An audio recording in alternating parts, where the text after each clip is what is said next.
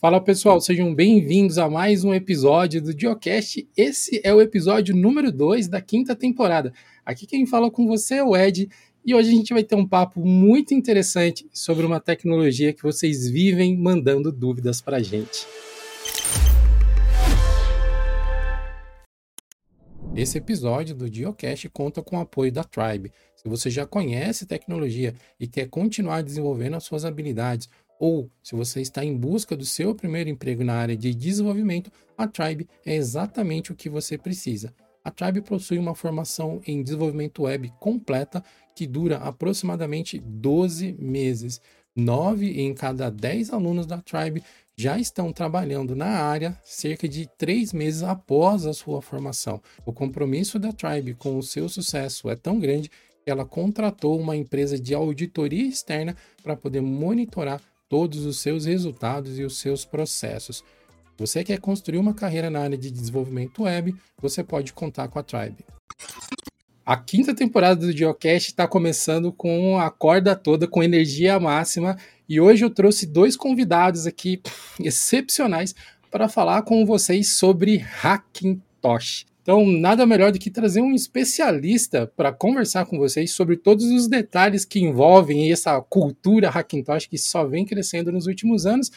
Seja muito bem-vindo ao Diocast, Gabriel. Oh, valeu, galera. Obrigado. Eu me chamo, né, Gabriel Luquina, que dá, dá asas ao universo Hackintosh, é o canal na qual a gente fala de Hackintosh, Hackintosh e Hackintosh. Para completar o time aqui, que não podia faltar, já ausente do Diocast há algum tempo, mas o bom filho sempre é casa torna, ainda mais que a casa é dele. Pois é. o, o Jonathan está aqui com a gente.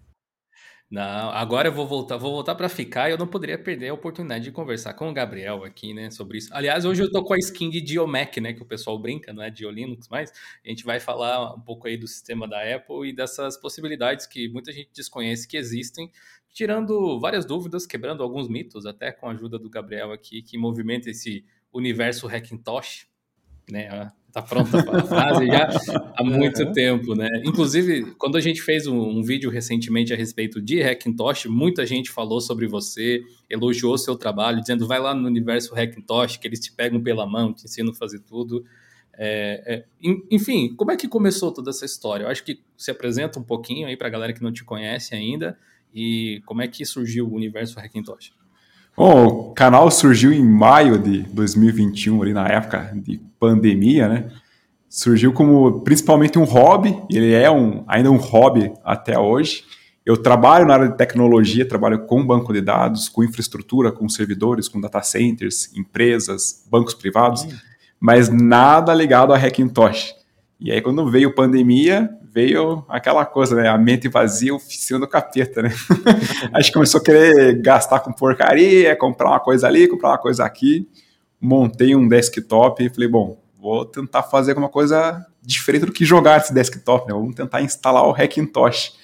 E daí surgiu a, a ideia de criar o canal sobre Hackintosh, mas eu já tinha feito alguns bons Hackintosh há muita, muitos anos atrás, mas eu nunca tinha somente usado Hackintosh, porque eu uso a plataforma Apple também já faz desde 2008, 2009, mais ou menos.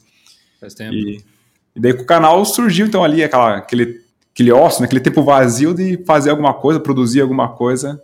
E daí surgiu o canal que ficou inicialmente só como Gabriel Luquina, e depois eu senti a necessidade de, de dar um nome à comunidade, criar comunidade no Discord para a galera poder conversar, grupos, né? E daí eu uhum. tinha que nomear alguma coisa, daí eu pensei, bom, já que a gente tem que falar de Hackintosh e tenta falar sobre tudo de Hackintosh, surgiu o universo Hackintosh. Precisamente.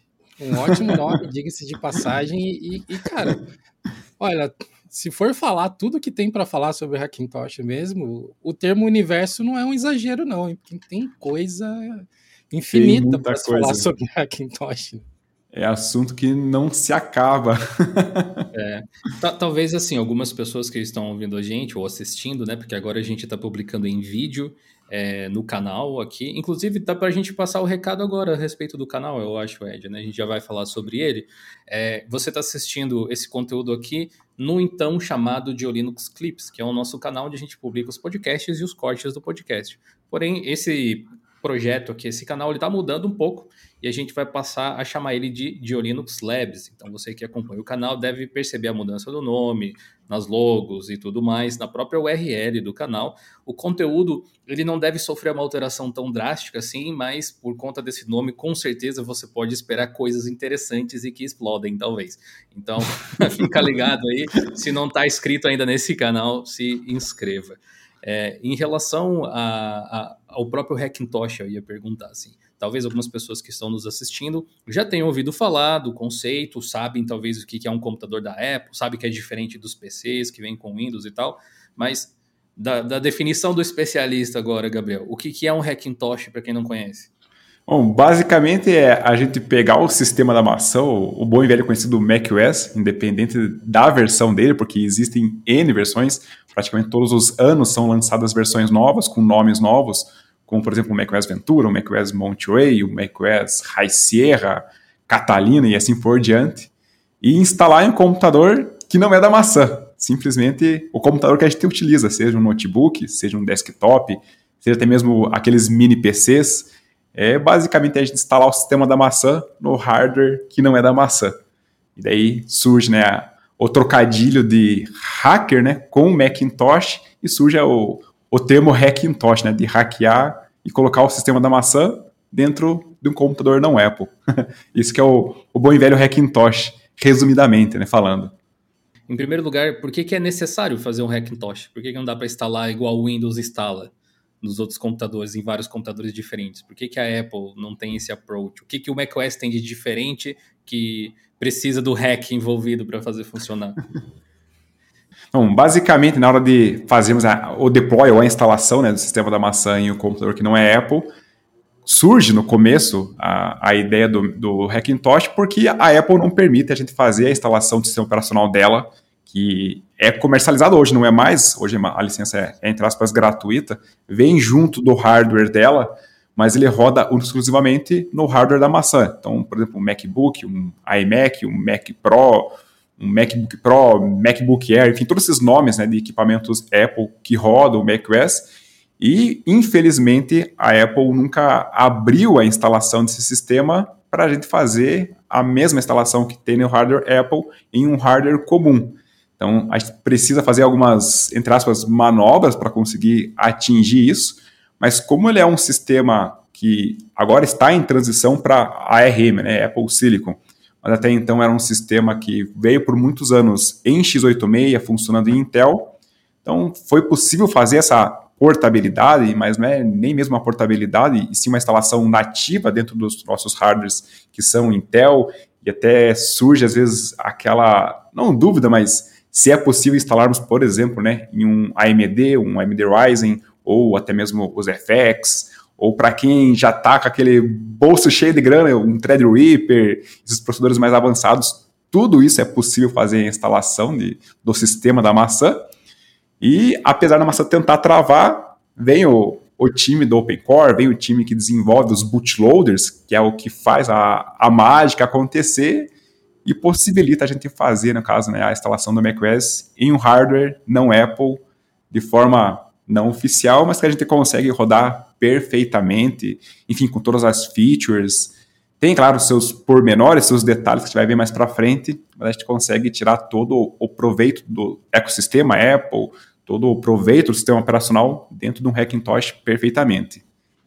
Eu acho que essa palavra ecossistema é o que talvez mais ajude a definir por que, que a Apple tem esses dedos, né, essas limitações em permitir que as pessoas instalem em outros hardwares, porque ele, eles são muito pegados nesse negócio de, ó, existe o Apple Way de viver, né, o jeito Apple de você fazer as coisas. E no hardware de terceiros, muitas vezes é quase impossível você garantir que aquilo vai ficar daquela forma. Também tem toda um, uma questão de, de licenciamento aí, né? Faz parte tem, do. Tem a questão do, do querer Way. também, né? Tipo é. assim, é exclusivo, de certa forma, é um dos fatores de venda também, né? além de outras coisas que, que fazem parte, assim. Para quem não estava muito acostumado com a forma com que a Apple trabalha, antes, pelo menos, dos chips ARM, né? Uh, eles utilizavam, como o Gabriel falou, equipamentos que são, de uma forma ou de outra, relativamente comuns em outros computadores também. Tipo, os processadores Intel ou as placas da AMD, né, para os uh, Mac Pro, por exemplo, antigos, que, que existiam. Mas o que acontecia era, tipo, a, a Apple ia lá na Intel e dizia, ô, oh, dona Intel, faz um i7 homologado só para mim aqui, sabe? Essa, eu quero um processador exclusivo. Ele vai ser quase igual ao i7 que estava em retail ali para as outras pessoas comprarem para rodar Windows, para rodar Linux ou qualquer coisa que seja. E a mesma coisa acontecia com a AMD. Então, o pessoal do, do Hackintosh descobriu uma forma de utilizar drivers que conseguiam tirar proveito desses equipamentos, que apesar de homologados, eram que basicamente a mesma coisa, né? Isso permitiu que isso fosse viabilizado. Porém, o Mac ele não dá boot normalmente num PC do mesmo jeito que o Windows ou o Linux fazem num, numa plataforma PC tradicional. O bootloader dele é diferente. Ele tem aquele EFI dele, que é uma, tem uma, uma leitura customizada, os próprios drivers para os discos, etc. Tem alguns detalhes. E aí também entra toda essa questão do, do Open Core, né, que você falou. Tem o Clover também, que é bem famoso. Tem o Clover, aham. O Clover eu enxergo como mais legacy, né, como mais, de, mais datado, de, mais de longa antigão, data, né, mais antigão. Hum. É, ele, antes do Clover existiam outros, tinha o iBoot, que a gente tinha que gravar uma mídia né, de CD, de DVD, para poder tentar fazer a instalação eu do Hackintosh. Eu fiz um há muito tempo atrás com esse, esse iBoot aí, você falou agora. É, eu comecei com ele lá atrás e ainda era em plataforma no AMD, naqueles Athlon que ele tinha um core só. não era nem ah, multicore. No, no, meu caso, acho que era Intel, já, é, já, já tinha utilizado Intel. É curioso ver como as coisas evoluem, assim, especialmente dentro desse ecossistema open source mesmo, Open Core tem esse nome porque Sim. é de código aberto, está no GitHub para as pessoas, é, enfim, consultarem. Mas Sim. antes da gente falar sobre, dar, dar dicas até para montar um Hackintosh, porque né? YOLO. A gente precisa uh, deixar claro de que não é uma prática legal no sentido de legalidade, né? O próprio Sim. Gabriel ali comentou que a Apple não permite isso. O macOS ser gratuito para quem tem um Mac, de você poder baixar lá, não quer dizer que você tem direito, tecnicamente, de instalar numa máquina não Apple. Mas o pessoal da comunidade de Hackintosh, do Open Core mesmo, não concorda com isso claramente e acha que deve ser possível. E a Apple parece também não fazer muita força para impedir, né? Pelo menos eu não vejo esse tipo de coisa. A menos é. que você considere a mudança de arquitetura agora, que pode dificultar um pouquinho, mas aí o Gabriel pode falar melhor que eu. Né? é, com a mudança de arquitetura, eu acho que a coisa vai ficar um buraco mais embaixo, vai ficar mais complicado com toda certeza absoluta. Não existe nada, acho que até então, pelo menos eu não vi até então, nada de Hackintosh em plataforma ARM, que tem, por exemplo, né, os Raspberry, tem o Cadasvin, que também funciona com arquitetura RM, mas nunca vi ninguém tentando, ou até mesmo conversando às vezes, sobre a implementação né, do macOS em cima desse tipo de arquitetura, até porque os processadores Apple Silicon, seu sistema já era fechado e que é software, imagina o hardware. Então, agora a gente tem o hardware fechado, a parte né, que a gente chuta, e tem a parte que a gente xinga agora, né? O software também, que é, já é fechado, mas que o pessoal conseguiu fazer aí as mirabolantes ideias e fazer funcionar o Hackintosh. Com esses novos processadores, realmente é uma dúvida que fica se vai ter ou não vai ter a, a existência do Hackintosh. Mas até falando sobre ter ou não ter a existência, ainda o Hackintosh atual em plataforma Intel, plataforma AMD, acredito eu, né, é uma opinião pessoal minha, que tende ainda a perdurar por alguns bons anos. O, o macOS Ventura, que acabou de ser lançado esse ano, ele ainda tem um suporte oficial à plataforma Intel. O Mac Pro, que é, acho que é o último equipamento que sobrou da Apple e que é comercializado, ele é comercializado com o Intel Xeon que não é o mesmo Xeon, dragão chinês que a galera fala e que ficou né, bastante conhecido na cena.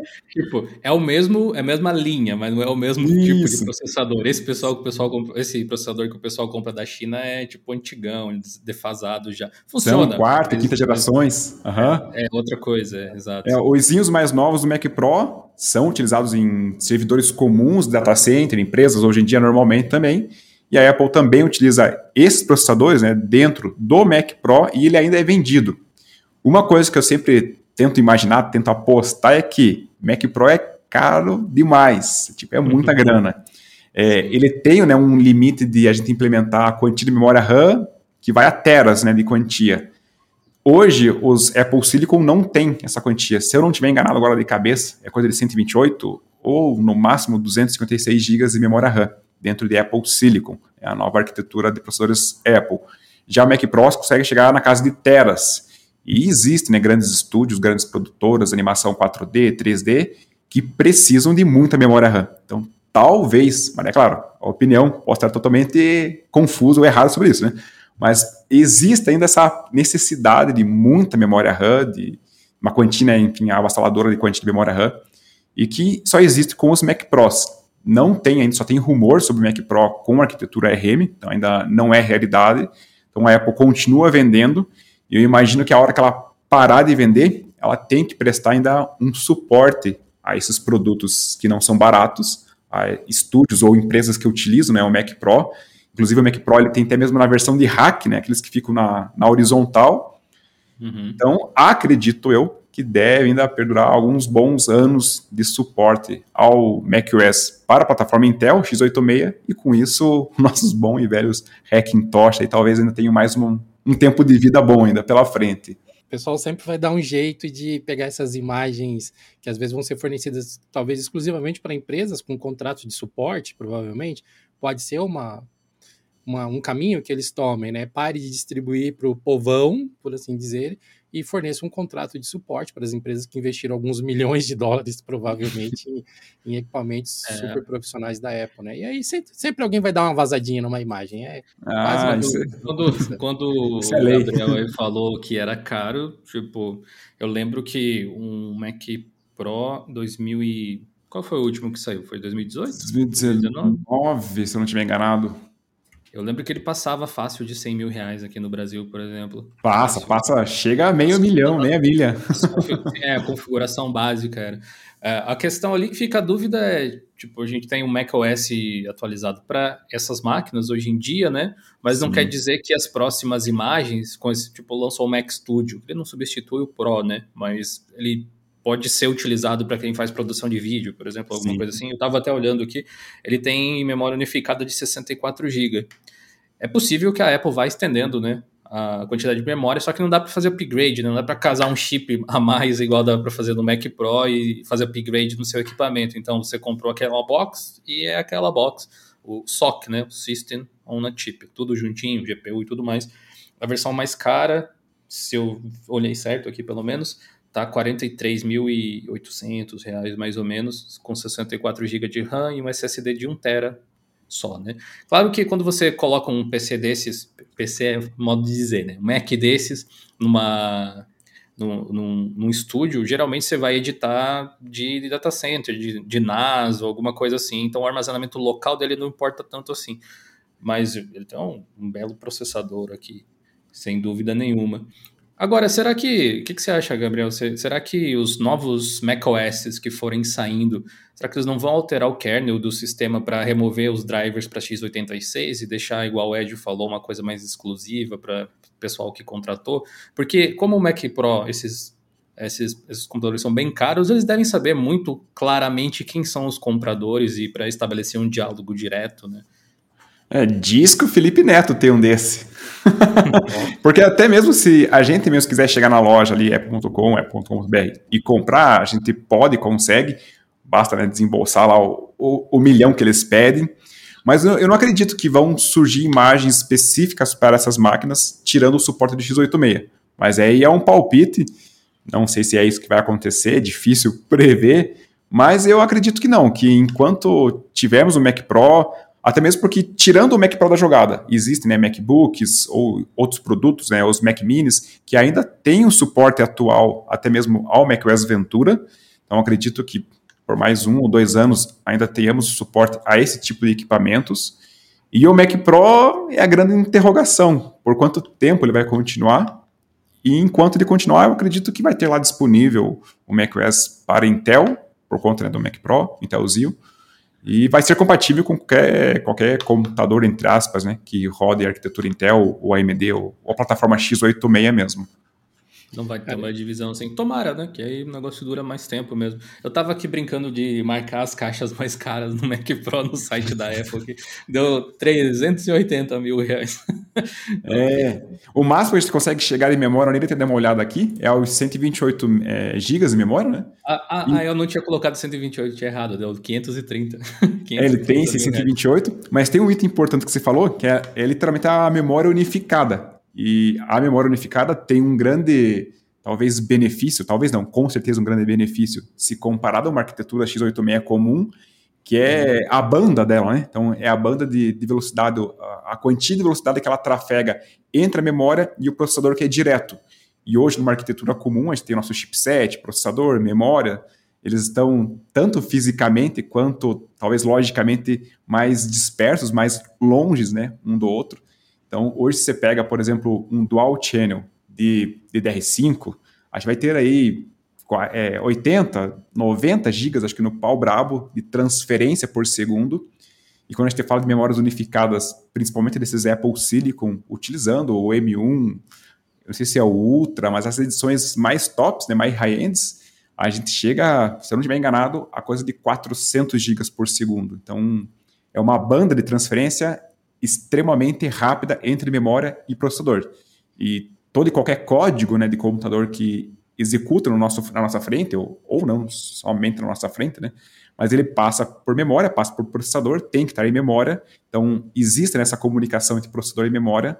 Quando a gente fala aí uma diferença de Apple Silicon batendo né, 400 gigas por segundo contra a arquitetura de PC, que é arquitetura comum, não estamos falando de data center, que tem quad channel, ou outras quantias é, de canais. a pessoa pode ter em casa, né? Isso. Exato. A gente bate aí na coisa de 40, 50, talvez 80 gigas por segundo. Então é bem inferior à arquitetura de Apple ARM.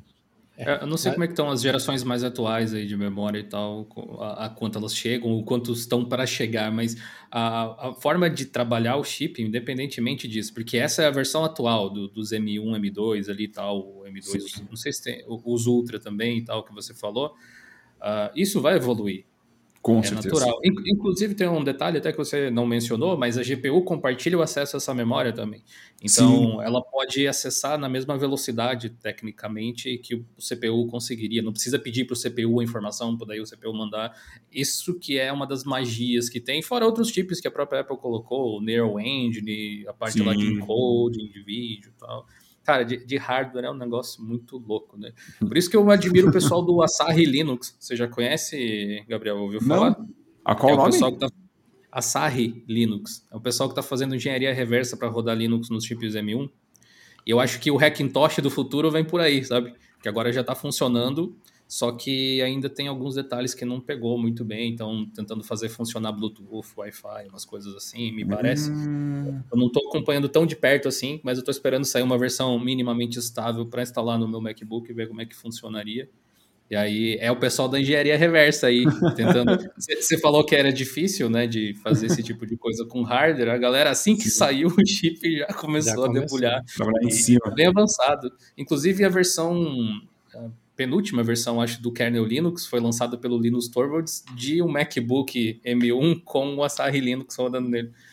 É. Ele só fez assim para demonstrar, tipo, essa versão do kernel tá conseguindo dar suporte para o novo chip da Apple. Então, basicamente, ah. clicou no publicar através do computador. Ele não desenvolveu o kernel nele.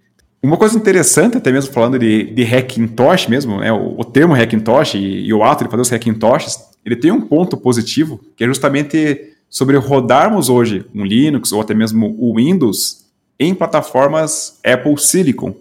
Hoje a gente precisa eventualmente né, de um emulador ou de um virtualizador como o Parallels, como o VMware Fusion, para poder fazer a instalação do Windows para quem precisa eventualmente dentro do, é, usar o Windows em um equipamento já com M1 ou com M2. Então ele acaba ficando emulado e perdendo né, desempenho. E se você pegar aquele público que, por exemplo, joga ou que precisa do acesso a Linux em plataforma x86 para codar, para desenvolver aplicativos, utilizar Docker, utilizar Android Studio, ou utilizar aplicações que são específicas de x86, hoje a gente não que não consiga fazer isso dentro de equipamentos com a série M, né, M1 e M2, mas a gente não consegue fazer com total desempenho. Já os Hackintosh a gente consegue ter ainda nesse atual momento de transição da Apple os dois mundos, a gente consegue ter acesso ao macOS com um desempenho absurdo, utilizando né, um hardware devidamente configurado para ter um, um desempenho absurdo, e o mesmo hardware pode rodar aí o Windows, Linux, jogos, para quem é gamer nas horas vagas, ou até mesmo profissional, pode usar a máquina aí, uma única máquina, uma única caixa, né, para a, as diversas vertentes, Windows, Linux ou macOS, enfim, todo, todos esses três sistemas operacionais principais aí que existem hoje em dia.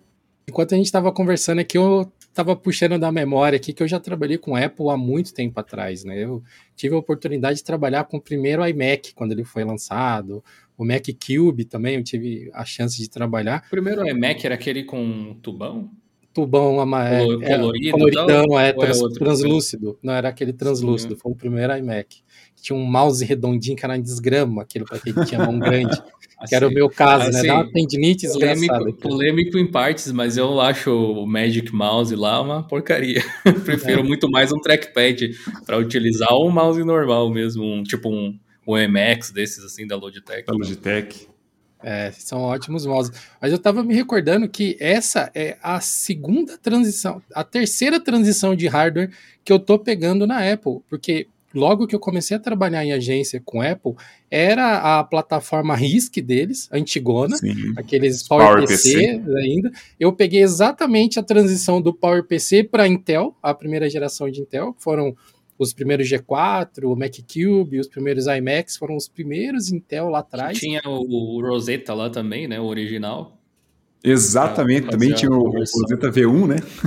É. Que podia rodar né, os aplicativos do RISC dentro dos Intel. E agora pegando mais uma, né? Mais uma, trocando aí novamente de, de Intel, agora voltando para um ambiente Linux-like, assim, né? Um ambiente mais mais focado nessa, nesse ambiente fora do x86. A Apple talvez seja uma das empresas que mais pode correr esse risco, porque tem, tá, tem uma marca muito estabelecida. Então, se eles desistirem de algo e voltarem atrás, o nome não vai estar tá manchado necessariamente mas existe um benefício muito grande de você ser pioneiro numa nova leva de tecnologia, que é o que eles estão fazendo agora. Muita gente começou a olhar para o ARM e tipo, será que vale a pena? o projeto Volterra da Microsoft agora, não sei se você viu esse, Sim, que é o, o, o Windows com ARM. Tá Sim. aí por quê? Por causa da Apple.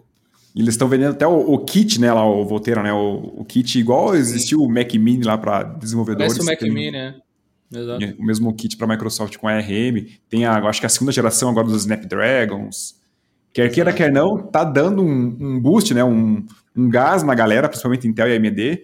Até se a gente for ver o pulo de, de desempenho que a gente teve na 12 geração de, de processadores Intel, teve a introdução dos performance cores, os cores eficientes. Então tem um mix, né? Tipo, meio que um mix, sei lá, talvez, não sei se seria um mix mesmo, mas algo semelhante ao que acontece nos ARMs, que tem os processadores, os cores de performance, os cores uhum. voltados para eficiência. Apesar de a gente continuar né, com, com o X86 dentro da Intel, está é, tá sendo mudada muita coisa dentro e quem ganha é a gente que às vezes tem mais desempenho, às vezes pelo mesmo custo ou algo semelhante a isso. Eu acho que o mercado de computadores ele está mudando, tipo, a própria definição do que as pessoas enxergam como um computador. Sim. Porque assim, eu, eu não sei vocês, assim, mas às vezes eu me sinto velho sentando da frente do meu computador aqui e pensando assim que isso aqui é o significado de computador para mim. Às vezes um desktop e tal. Por mais que eu tenha laptops e coisas do tipo, eu ainda sinto, quando, quando eu penso em computador, essa é a imagem que me vem na cabeça. Às vezes mais de um monitor, teclado, mouse, parafernália toda. E para muita gente que nasceu aí, sei lá, dos anos 2000 para frente, sei lá, até mais, né, 2010 para frente, celular é um computador. Exatamente, e o, né? E, e, o, e, o, conceito de, de, do celular, de como é a arquitetura de um smartphone, é muito mais semelhante ao que a Apple está fazendo agora com os M1, M2 e, e tudo mais. E o que ela está fazendo é talvez embarcar nessa onda do que as pessoas enxergam como computador e o computador vai ser vendido de uma forma diferente. As pessoas passam a, a, a observar a computação de uma forma diferente. Por isso que eu acho até que o, o Pode ser, provavelmente eles vão ter uma versão do Mac Pro no futuro com o processador deles, é natural. Mas ainda assim, esse tipo de hardware bem high-end, ele tem algumas pessoas que querem uma flexibilidade que esse tipo de equipamento com um SOC não oferece às vezes, e são pessoas que estão claramente dispostas a pagar muito para ter uma performance junto com a maleabilidade. Afinal de contas, imagino eu que se você paga meio milhão de reais num computador desse tipo, é, você não vai querer simplesmente trocar tudo, uma placa-mãe, um negócio assim, se der algum problema. Você vai querer trocar o chip de memória RAM que deu problema, trocar os, os HDs, os, os SSDs, placa de vídeo. A modularidade, o reparo, ele está meio que junto com isso. Apesar da Apple não ser um dos melhores exemplos nessa coisa de é, exatamente isso que eu ia falar. Os outros né? equipamentos. Mas esse equipamento em especial, ele, ele tem esse, esse apelo, a menos que, Sim. sei lá, a Apple consiga mudar a cabeça da galera que está nesse, nesse nicho com o tempo, por algum motivo, ou entregue um programa tipo o Apple Care que eles já têm, né, mas com uma assistência que faça sentido financeiro para essas empresas. Até porque empresas, quando adquirem plataforma x86, Xeon, enfim, esses processadores que a gente está mais habituado a ver, é, empresas mesmo, data centers, elas não ficam sem a cobertura do fabricante, não ficam sem subscription. Então, quem adquire um servidor IBM, quem adquire um servidor Dell, geralmente o pessoal tem ali os seus dois, três anos de que é o tempo de garantia, e assim que acaba, por mais que o hardware esteja eficiente, entregue um bom desempenho e tudo mais, as empresas tendem a trocar justamente para não ficar de a pé caso um componente quebre, caso um componente venha dar problema e precise de uma assistência. Então, acredito que é algo talvez semelhante com o Mac Pro ou um programa que eles venham a introduzir aí, como algo semelhante na Apple Care que você citou, para fazer essa transição e algo que faça sentido para as empresas que investem, né, pesado na hora de adquirir o ecossistema Apple para fazer suas produções que são necessárias. Exatamente. É, é, um público numa realidade muito diferente da nossa, até na mentalidade quanto ao equipamento, né? Porque Sim. nós trabalhamos nos nossos computadores, são nossas ferramentas também de produção e tal, mas a, a grande massa das pessoas usa hoje o computador como uma ferramenta de entretenimento. E um equipamento desse que a gente está falando, de um Mac Pro aí de 500 mil reais, pô, você tem que ter uma é. necessidade de entretenimento muito grande para comprar um equipamento desse para ser oh, seu equipamento para caramba, na sala. Não se importar com nada, né? Mas, é mas é tipo mais dinheiro do que bom senso, né? Ou você pode comprar e montar um Hackintosh. Você vai gastar menos que os 500 mil, hein? Fica ligado nesse podcast aí que vai sair mais barato a sua conta, olha só. Muito Mas mais barato. estúdios aí, a, a, realidade que o Ed falou, ela precisa ser considerada mesmo. Porque pensa, uh, eu, qualquer filme que vai mal consegue alguns milhões de dólares em bilheteria, geralmente. Sim. Mesmo os ruins conseguem 5, 8 milhões de dólares, alguma coisa assim. Uh, claro, depende de quanto você gastou para produzir, tem aquela margem de lucro e tal. E a gente falou aqui em 500 mil reais, mas se você converter para dólar, isso é só uma fração do orçamento para fazer um filme. E quando Sim. o equipamento é do estúdio, você compra aquilo para fazer mais do que um filme, muito provavelmente. Né? Você tem muito mais do que isso, as, as câmeras custam mais do que os computadores. É, é, normal. E o salário dos atores e tudo mais é uma coisa. É tipo, não, não entra na cabeça de alguém que senta no computador para jogar um joguinho, para acessar a internet, para ver um vídeo no YouTube. É uma coisa, um universo completamente diferente. Em relação à potência, a gente vê muitos data centers e tal hoje em dia já utilizando ARM como arquitetura em supercomputadores, por exemplo, para fazer processamento de dados pela eficiência uh, energética que tem, especialmente, né? E a gente vê, pelo menos o meu MacBook Air aqui, dura a bateria a vida inteira praticamente. Fica um, se eu ficar utilizando coisa básica assim, facilmente dura uns 15 dias ou até mais se bobear. É um negócio incrível. Mas esse mesmo mercado aí eu acho que não gosta de tudo casado desse jeito, GPU com o processador, com a memória e tal.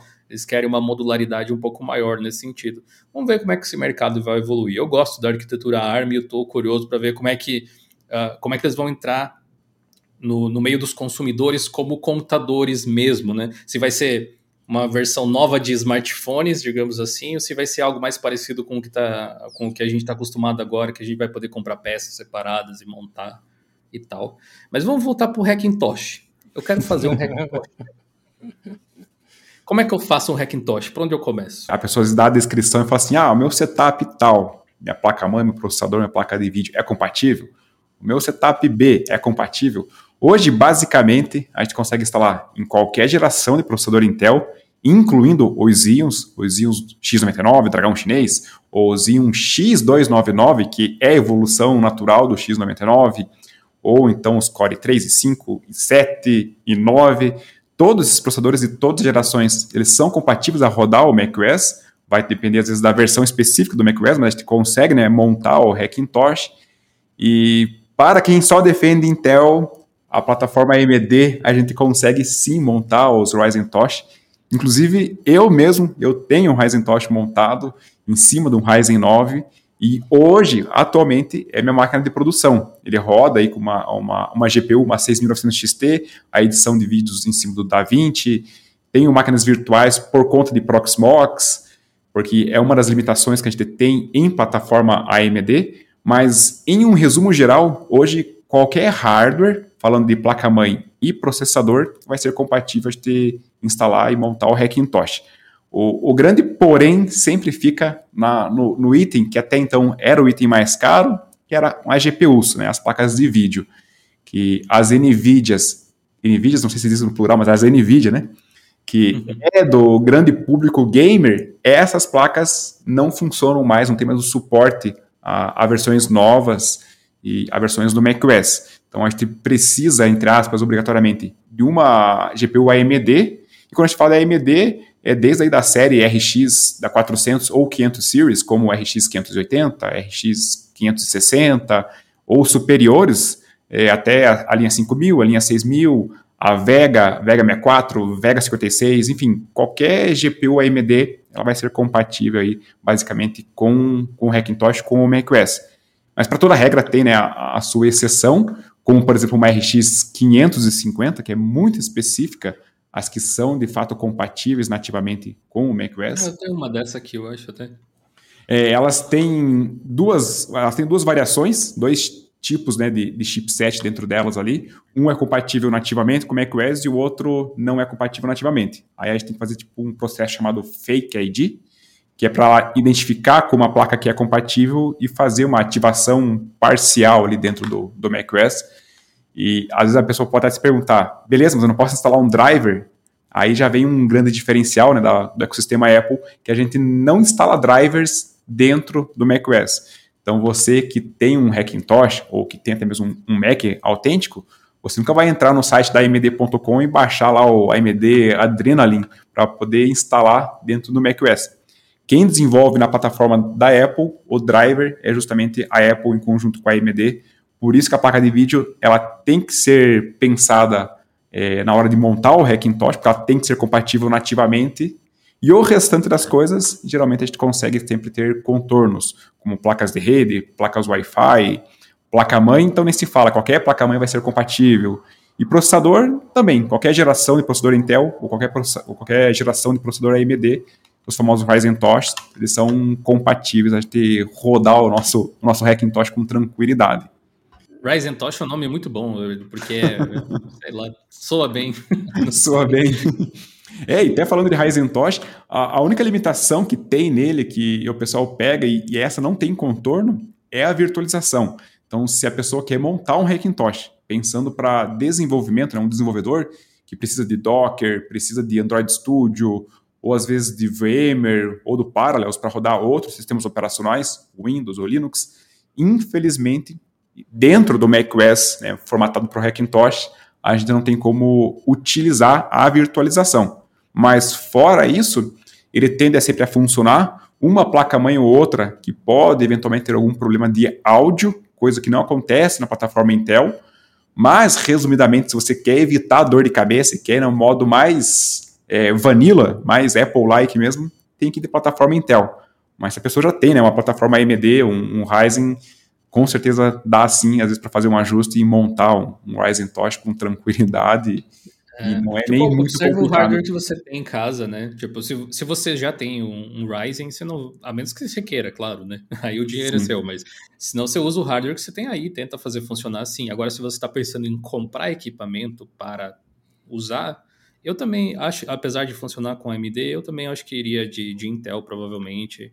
Talvez até um desses íons aí, dragão chinês que o pessoal compra, que tem muitos núcleos e tal, acabe funcionando bem. Foi até uma das coisas que eu comentei no meu próprio vídeo, né? Eu usei um Core i5 quando eu fiz, é, mas da terceira geração. Sim. E ele, hoje em dia, ele é um processador fraco, modesto, né? Uh, e às vezes um Xeon ia ser mais eficiente nesse sentido. É, eu tô aguardando agora receber a Receita Federal, que foi taxado, mas eu comprei uma placa-mãe da Huananzi, a F8D Plus, que é a Dual Socket, e adquiri hum. dois íons e um monte de pente de memória. É. para montar um Hackintosh com dois CPUs, então. Hackintosh da NASA.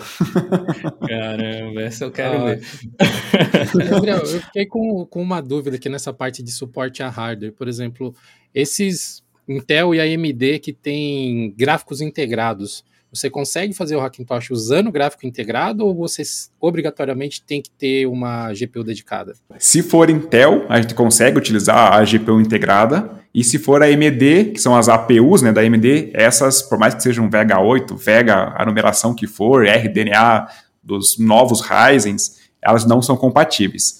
Então, quando você fala de um Hackintosh com AMD, um Ryzen Tosh, obrigatoriamente você precisa de uma GPU dedicada. E quando você fala de um Hackintosh em plataforma Intel, né, dependendo do processador que você tem, você pode utilizar a GPU integrada e somente ela, e vai funcionar muito bem. E a limitação que fica dentro da Intel é para os processadores 11ª, 12ª e 13ª geração, porque a Apple suportou os Intels, que não sei se existe o plural de Intel, mas... Talvez. Como? Intel. até a décima geração. Então, até a décima geração de Intel, dá para utilizar tranquilamente a GPU integrada. A partir daí, décima primeira, décima segunda, décima terceira e assim por diante, né? É, você precisa a mesma regra da AMD. Você precisa de uma GPU dedicada para poder funcionar tranquilamente aí o, o macOS. Inclusive funciona e funciona muito bem. Então, além do Ryzen que eu tenho aqui do lado, eu tenho um outro Intel que deu problema na placa-mãe, que é o que está atrás aqui, não sei se dá para ver, mas ele é um 12900K, 1.9, ele já não é mais oficialmente né, suportado pela Apple, e assim, ele bate de frente com, com o Ryzen 9, funciona tão bem quanto, e funciona a virtualização, que, era, que é a limitação dos AMD. Mas funciona perfeitamente tudo, bastando usar uma, uma GPU dedicada, uma GPU compatível. Interessante. Pode não ser intuitivo, assim, para quem não está habituado, eu acho. Inclusive, assim, longe de mim de ser um especialista nesse assunto, né? De, de Hackintosh e tal, por isso que a gente trouxe o Gabriel aqui. Mas você pode até observar qual era a linha de computadores que a Apple lançou ao longo do tempo, que processadores e hardwares eles tinham, e tentar montar algo semelhante daquilo, simplesmente, né? Esse lance aí das, das GPUs integradas da Intel funcionarem é porque muitos MacBooks tinham, era essa configuração, né? Você tinha um processador Intel com um chip lá integrado de, de gráficos e tal, e assim vai. E as placas da AMD, porque também computadores eram vendidos com placas da AMD, então o driver é o mesmo. A virtualização eh, não funciona provavelmente porque a tecnologia de virtualização é diferente, né? E aí, inclusive a gente pode falar um pouco disso, tem alguns ajustes de BIOS e coisas de UEFI que precisam ser feitos nos PCs para você, se quer conseguir instalar às vezes o, o Hackintosh. Tem bastante guias que eu sei que você já fez, inclusive, sobre sim, isso. Sim. Mas tem, tem algumas coisas mais comuns que você pode compartilhar, tem que ficar atento. É, basicamente a gente tem que desativar um recurso chamado o CSM lá, que é aquele recurso que eu não lembro qual é a tradução da, de cada letra, mas a gente tem que desabilitar o CSM dentro da BIOS, que é o modo Legacy. É Compatibility Support Model. É, porque é para dar suporte a sistemas não UEFI, porque com a, a chegada de UEFI, UEFI, e isso não pode ser confundido com EFI, porque hoje a tal da EFI, que é EFI, ela existe até mesmo no Windows, no Windows 10 e o Windows 11 obrigatoriamente ele trabalha com EFI e o macOS já trabalha com EFI há, há muitos anos, né, desde que acho que foi migrado para a plataforma da Intel. E quando a gente fala em fazer o Hackintosh, basicamente o que a gente tem que fazer é, é criar a tal chamada peça do componente ali chamada EFI que é o pedaço de código onde a gente pode utilizar o OpenCore, que é largamente utilizado hoje, e que eu acho que é o, o mais robusto, seguro, pé no chão, código fonte aberto, tem a, a, equipe do Acidanteira e do Hortânia que dão todo o suporte e que fazem né, o desenvolvimento desse produto chamado OpenCore, mas também existem outros, como por exemplo o Clover. E tem é, talvez uma rixa entre esses dois, né, entre Clover e entre o OpenCore, que são os principais bootloaders, para bootar né, o, o macOS, só que a grande vantagem do OpenCore que ele é totalmente open source, o código-fonte é totalmente aberto, ele é extremamente documentado, coisa que o Clover dificilmente ele é documentado, e quando ele é documentado não é tão caprichado né, quanto o OpenCore, e fora o desempenho que a gente tem a mais em utilizar o, e botar né, com o OpenCore, a comunidade é mais ativa, Mas existe, né, nos bastidores aí uma rixa entre um e outro, mas é perfeitamente. Briga de. Imagina dois navios piratas assim. é, exatamente isso, mas ambos funcionam, ambos, enfim, dão boot até ao macOS Ventura, que é a última versão. É, ambos são, são ok, ambos são, são excelentes para montar o Hackintosh. Eu, particularmente, curto mais o OpenCore, até por conta da documentação dele, por conta da transparência, mas ambos são, são funcionais e, e dão vidas aí ao nosso Hackintosh. A gente estava falando de BIOS, né? Nossa, eu desvirtuei um é. pouco aqui. Você falou do, do EFI, né? O EFI ele é uma. Tipo, como é que ele trabalha o OpenCore? Ele cria uma partiçãozinha, né? Acredito, para você colocar os arquivos dentro. Inclusive, essa foi uma das coisas que o pessoal comentou no meu vídeo. Até acho que você, no comentário que você fez lá no vídeo, você tinha mencionado que era melhor gerar esses arquivos especificamente para o hardware no qual ele estava sendo instalado e não utilizar alguma coisa mais genérica, que foi o que eu fiz. Né? Até para um esclarecimento para o pessoal que ficou em dúvida, eu utilizei de fato o OpenCore para fazer a instalação também, mas eu utilizei aquele utilitário do Clover para montar a partição. Não utilizei o Clover como bootloader, eu só utilizei ele para uhum. montar e copiar os arquivos. Então, uh, como é que funciona essa parte da criação desses arquivos específicos para cada hardware. É, a EFI é o que é o que faz, né, acontecer a mágica do Hackintosh. Então na EFI tem a configuração dos drivers. Quando a gente fala os drivers é, por exemplo, a placa da Ethernet, rede cabeada, placa de som, a geração do processador, seja ele Intel ou AMD. Então, cada geração da Intel, cada modelo de geração da AMD, são todas EFIs que têm seus pequenos e detalhes ajustes para deixar elas perfeitas para rodar né, o macOS. Então, por isso que às vezes a gente utilizar uma EFI genérica não é o melhor dos mundos. Ela é, às vezes, boa para a gente fazer a instalação inicial né, do nosso Hackintosh, chegar até o macOS, chegar até a, área de trabalho, mas, inevitavelmente, se a gente quer um Hackintosh 100% né, rodando perfeito, sólido, é, confiável para trabalhar, a gente precisa desenvolver a EFI, as devidas configurações, pensados no nosso hardware. Então a gente vai inserir, por exemplo, né, patches que são específicos do nosso hardware, e a gente faz patches a nível de drivers, como placa de som, Ethernet, Wi-Fi, assim como patches um pouco mais a fundo na camada de firmware, que a gente chama de ACPI, que são os patches de SSDT, são os patches um pouco mais escovação de bit é, na hora de montar a EFI, que a gente fazendo eles de forma manual e pensado naquele setup, ele vai te entregar né, o poder de um Hackintosh 100%. Então, por mais que você tenha, por exemplo, o Jill tem um setup com um Intel, um, sei lá, um i5 de décima geração, e eu tenho o mesmo i5 de décima geração, mas eu mudo a minha placa-mãe, por exemplo. Então, pode eventualmente funcionar a mesma EFI entre os setups? Até pode. Agora, é garantia que vai funcionar e que vai funcionar 100%? Bom, a garantia 100% é que não vai funcionar 100%. Basicamente isso.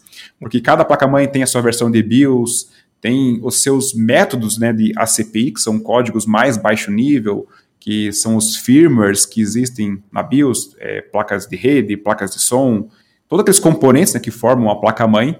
Então, o ideal mesmo, na hora de fazermos né, a, a instalação do Hackintosh, e principalmente se ele for para uso profissional, ou se quiser ter né, a resiliência no Hackintosh 100%, você tem que criar uma EFI específica para aquele hardware. Às vezes até mesmo uma, diferença de no slot em que é plugado uma placa de vídeo entre o meu setup e o seu pode diferenciar aí a configuração ou um detalhe lá dentro da EFI. É, versões de BIOS, por exemplo, eu estou usando a mesma placa-mãe que você está utilizando, mas eu estou numa BIOS mais nova e você está mais antiga. Pode eventualmente ter patches diferentes de ACPI, que são patches que a gente configura lá dentro da EFI e que vão dar aí um funcionamento diferente para cada setup. Então, por isso que é sempre importante a gente criar esse componente chamado EFI, pensado no hardware no momento em que a gente está a utilizar ele, sabe? Para poder ter um Hackintosh 100% funcional e, e, e, seguro, assim, podemos dizer. A última vez que eu tentei instalar um Hackintosh, eu tinha um FX ainda, então faz bastante uhum. tempo. e essa customização que você está citando, Gabriel, de pegar o hardware, pegar os drivers, por assim dizer, com aspas gigantescas, necessários para o seu hardware. Isso uhum. o próprio OpenCore tem uma ferramenta, é uma outra ferramenta que depois junta isso com o OpenCore, como que é esse processo? Os drivers, assim como a gente conhece no Windows, dentro da EFI para um Hackintosh, ele é conhecido como CAST. KEXT, né? Cast. Já, já ouvi falar. É, é isso que traz o suporte aos drivers de uma placa de som, de uma placa de rede, é, enfim, de qualquer componente que exista dentro do seu computador. Quando a gente fala sobre configurar EFI, ela é, entre aspas, segmentada de acordo com a geração do processador. Então, da Intel, da primeira até a décima terceira geração, e a AMD a, ele ficou mais unido, né, as configurações ali. Basicamente são, são dois tipos de configuração que a tem do OpenCore para a AMD. Mas para a Intel, cada geração de processador Intel, as 13 gerações, a gente vai ter é, 13 configurações diferentes, cada uma para cada geração da Intel. Eu posso até mostrar na tela, caso vocês queiram, uma estrutura de uma EFI aqui, porque às vezes falando isso não dá para ter muita ideia. Sim. Aqui eu vou até montar a EFI do Hackintosh que eu estou utilizando. E a gente consegue ver a estrutura dela, porque pode eventualmente parecer algo complicado, mas na forma até mesmo como a gente entrega ali no canal, o Universo Hackintosh, a gente mastiga isso no mínimo detalhe, e basicamente o que a gente tem que popular é o diretório casts aqui. Então, se eu abrir meus casts, eu tenho a Apple LC, que traz o suporte a som, eu tenho essa Apple Intel aqui 210, que é específica para o modelo de placa de rede que eu estou utilizando nessa versão do macOS Ventura. A gente consegue ver aqui até mesmo no, no About This Mac. Estou utilizando a última versão do Ventura, que é essa 1301. A Lilo, que faz parte da base né, de qualquer EFI, independente se é notebook, se é desktop. NVMe Fix, como o nome sugere, é para trazer correções aos discos SSD no padrão NVMe. Tem essas outras aqui para fazer outros tipos de polimentos né, na nossa EFI, mas basicamente a gente popular esse, essa, esse diretório de casts, popularmos o diretório de ACPI, que são os patches mais específicos, mais a, na camada de, de firmware mesmo do nosso computador, e fazemos a configuração do config.plist aqui, que é onde tem toda a configuração aí do, do OpenCore. Ele é dividido por seções, né, por ACPI, por booter, por, por kernel, por propriedades dos devices. Enfim, são N detalhes que a gente consegue ir configurando aqui. Mas até mesmo lá no canal, a gente faz toda, como é que é, toda a curadoria desses arquivos e entrega uma base de EFI para cada processador, para cada geração de processador Intel e cada geração de processador AMD, o que acaba facilitando muito para a galera que quer né, criar EFI, utilizar o Hackintosh de uma forma muito mais tranquila, rápida, é, mais didática, transparente, para dar asas ao Hackintosh. Eu tô, eu tô, tipo aqui a Alice pela toca do coelho, assim, porque cada vez que eu descubro uma camada nova, me vem uma pergunta de uma mais profunda ainda, que é assim, agora, ok, esses, esses casts, eles vêm da onde? Quem é que produz isso especificamente? A, a, grande maioria das casts, não é a totalidade, mas é desenvolvida pelo time do Acidanteira, que é o mesmo time que desenvolve né, o, o OpenCore. Elas estão todas no GitHub, que o GitHub é uma plataforma para a gente distribuir projetos e códigos né, de, de aplicações. Então são todas código fontes aberto. A gente pode, nós mesmos, compilarmos as nossas casts mas o próprio OpenCore tem o guia do Dortania, que é o guia aí, oficial do OpenCore, que ele tem lá uma seção é, Gathering Files, que ele te traz todos os arquivos segmentados, todas as casts segmentadas. Então tem cast para rede, tem cast que são essenciais e obrigatórias, tem cast para processadores, tem cast para, enfim, tudo que é tipo de device, mas é tudo documentado e entregue pelo Dortania, que trabalha em conjunto com a Acidanteira, que desenvolve o OpenCore. Tem outras casts também que são desenvolvidas pela comunidade, que às vezes a gente consegue obter em fóruns, como por exemplo Insanely Mac, tem o, o Tony Mac X86, que a gente tem outros usuários que acabam desenvolvendo essas casts. Tem um caso aqui no meu setup, que eu tenho uma Realtek de 2,5 gigabits, que é o modelo específico dela, é o RTL 8125, que não é desenvolvido a cast, né, o driver, pelo time da Acidanteira é uma outra pessoa que desenvolve e publicou o driver dela, né, a cast dessa placa de rede, lá dentro do Insanely Mac, que é um fórum especializado em Hackintosh.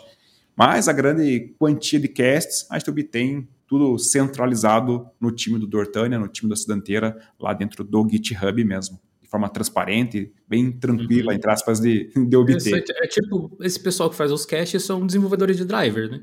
Eles analisam Sim. o driver e fazem o driver, basicamente é isso, né? Basicamente isso. Tem até o, o suporte a, a, redes do Wi-Fi da Intel, que tem um projeto no GitHub chamado Open Intel Wireless, que ele é portado do Linux para trazer justamente o suporte ao macOS. E nesse caso, o pessoal consegue trazer né, a, a, funcionalidade do Wi-Fi e do Bluetooth a placas Intel né, dentro do macOS, mas tem um pequeno porém aí que quem quer utilizar, por exemplo, o AirDrop para trocar arquivos entre um iPhone, entre um iPad e o Hackintosh, quando você tem placas Intel, você não consegue fazer essa troca e o funcionamento do AirDrop. Mas daí tem o mercado chinês, tem o AliExpress que vende né, as plaquinhas com o chipset da Apple mesmo, que daí são placas que a gente nem precisa de cast, basicamente é a gente instalar fisicamente no nosso setup, ele traz o suporte ao Wi-Fi, o suporte ao Bluetooth, e a todas as integrações, né, como AirDrop, continuidade, handoff, que existem no ecossistema Apple para os nossos Hackintoshes. Então, até mesmo uma dica de hardware para quem quer montar né, um, um Hackintosh o mais perfeito possível, o mais integrado possível, é utilizar as plaquinhas da Fenve, que é comercializada né, pelo, pelo AliExpress, que tem a lojinha oficial da Fenve, e que se alguém quiser marcar o código é BCM 94360 que é o, o, chip que vem dentro do Apple, e dele é nativo com, com macOS e, e dá asas, né? Ajuda a dar asas para os nossos Hackintoshes. O cara sabe o nome do, o nome do o código da placa de core. cara, falando especificamente dessa parte de, de hardwares para facilitar a vida do Hackintosh, eu me lembro que há muitos anos atrás tinha uma empresa de tecnologia que eles criaram uma fake BIOS que você plugava dentro do seu Intel para você poder instalar o, o macOS sem precisar fazer grandes mudanças, né? Você, em tese, conseguiria instalar o macOS como se fosse um Macintosh, naturalmente, porque ele tinha um devicezinho de hardware que você plugava dentro do computador e ele enganava o instalador do macOS. Acho que tipo, hoje em dia isso caiu totalmente Nossa. por desuso, né? Olha, você falando disso, eu tive um leve, assim, um flashback lembrar algo disso não lembro em detalhes, mas eu lembro que existia um componente, tipo um pendrive, né, que você plugava e fazia isso que acontecer. Forma, é parecido com o iBoot lá que você mencionou, né, tipo um conceito Sim. semelhante. Assim. assim, com tudo que você falou até agora, quem é um pouco leigo em informática deve ter pensado, meu Deus do céu, né, eu vou montar um, um Hackintosh aqui ou qualquer coisa assim. É, de, de fato, assim, não é uma coisa extremamente fácil. Requer um pouco de tempo, de dedicação para você entender o que você está fazendo. Mas Sim. hoje em dia, fazer um Hacktosh está muito mais fácil do que era alguns anos atrás também. Então, ah, até a própria entrada que você tem nesse universo, acho que ela é bem mais simplificada. Né? Você diria que hoje em dia está mamão com açúcar fazer? Ou tem alguma coisa que você acha que poderia ser feito para ser ainda mais fácil? Olha, é, não vou dizer que está mamão com açúcar, mas está aí uns 90% mais fácil que antigamente e não querendo fazer uma propaganda minha, mas lá no canal do Universo Hackintosh, a gente tem os principais guias que a gente cria, né? E tem um guia específico para Intel, um guia específico para AMD, tem um guia específico de um item chamado Hackintosh New Way, que é o Hackintosh virtualizado com Proxmox.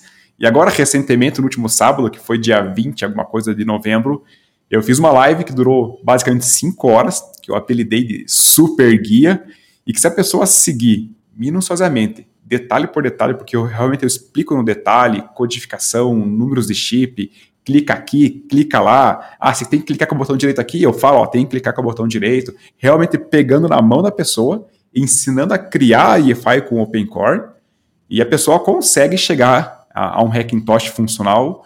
E assim, claro, não vou pôr minha mão no fogo, que é 100%. Mas assim, olha. Um hack é final de contas, né? Sempre será. é, sempre será, mas facilita e muito a utilização do nosso material para quem quer criar né, o Hackintosh, quer criar EFI com OpenCore e fazer a instalação do Hackintosh. E tudo gratuito, não tem nada pago, é tudo, tudo livre. Os, os materiais que gente tem no nosso canal, a gente tem uma comunidade lá no Discord, que também tem 6 ou 7 mil pessoas que já atingiu aí, que são pessoas que falam exclusivamente sobre Hackintosh, estão todas separadas por temas, então Intel, AMD, virtualizado, notebooks, enfim, tem tudo, né? Ou tentamos ter tudo relacionado aos Hackintoshes. E com esses guias, assim, eu tenho muito feedback, mas muito mesmo, de pessoas que não são pessoas que tenham conhecimento é, de tecnologia e que seguindo o guia ali é, conseguem fazer a instalação inicial do Hackintosh, conseguem até mesmo fazer um polimento e até ter mesmo um Hackintosh profissional para utilizar para trabalho. Então, hoje em dia, com a facilidade que naturalmente é do OpenCore, somado aos guias, sério, acho que só não monta o Hackintosh a pessoa que tiver um pouco de preguiça.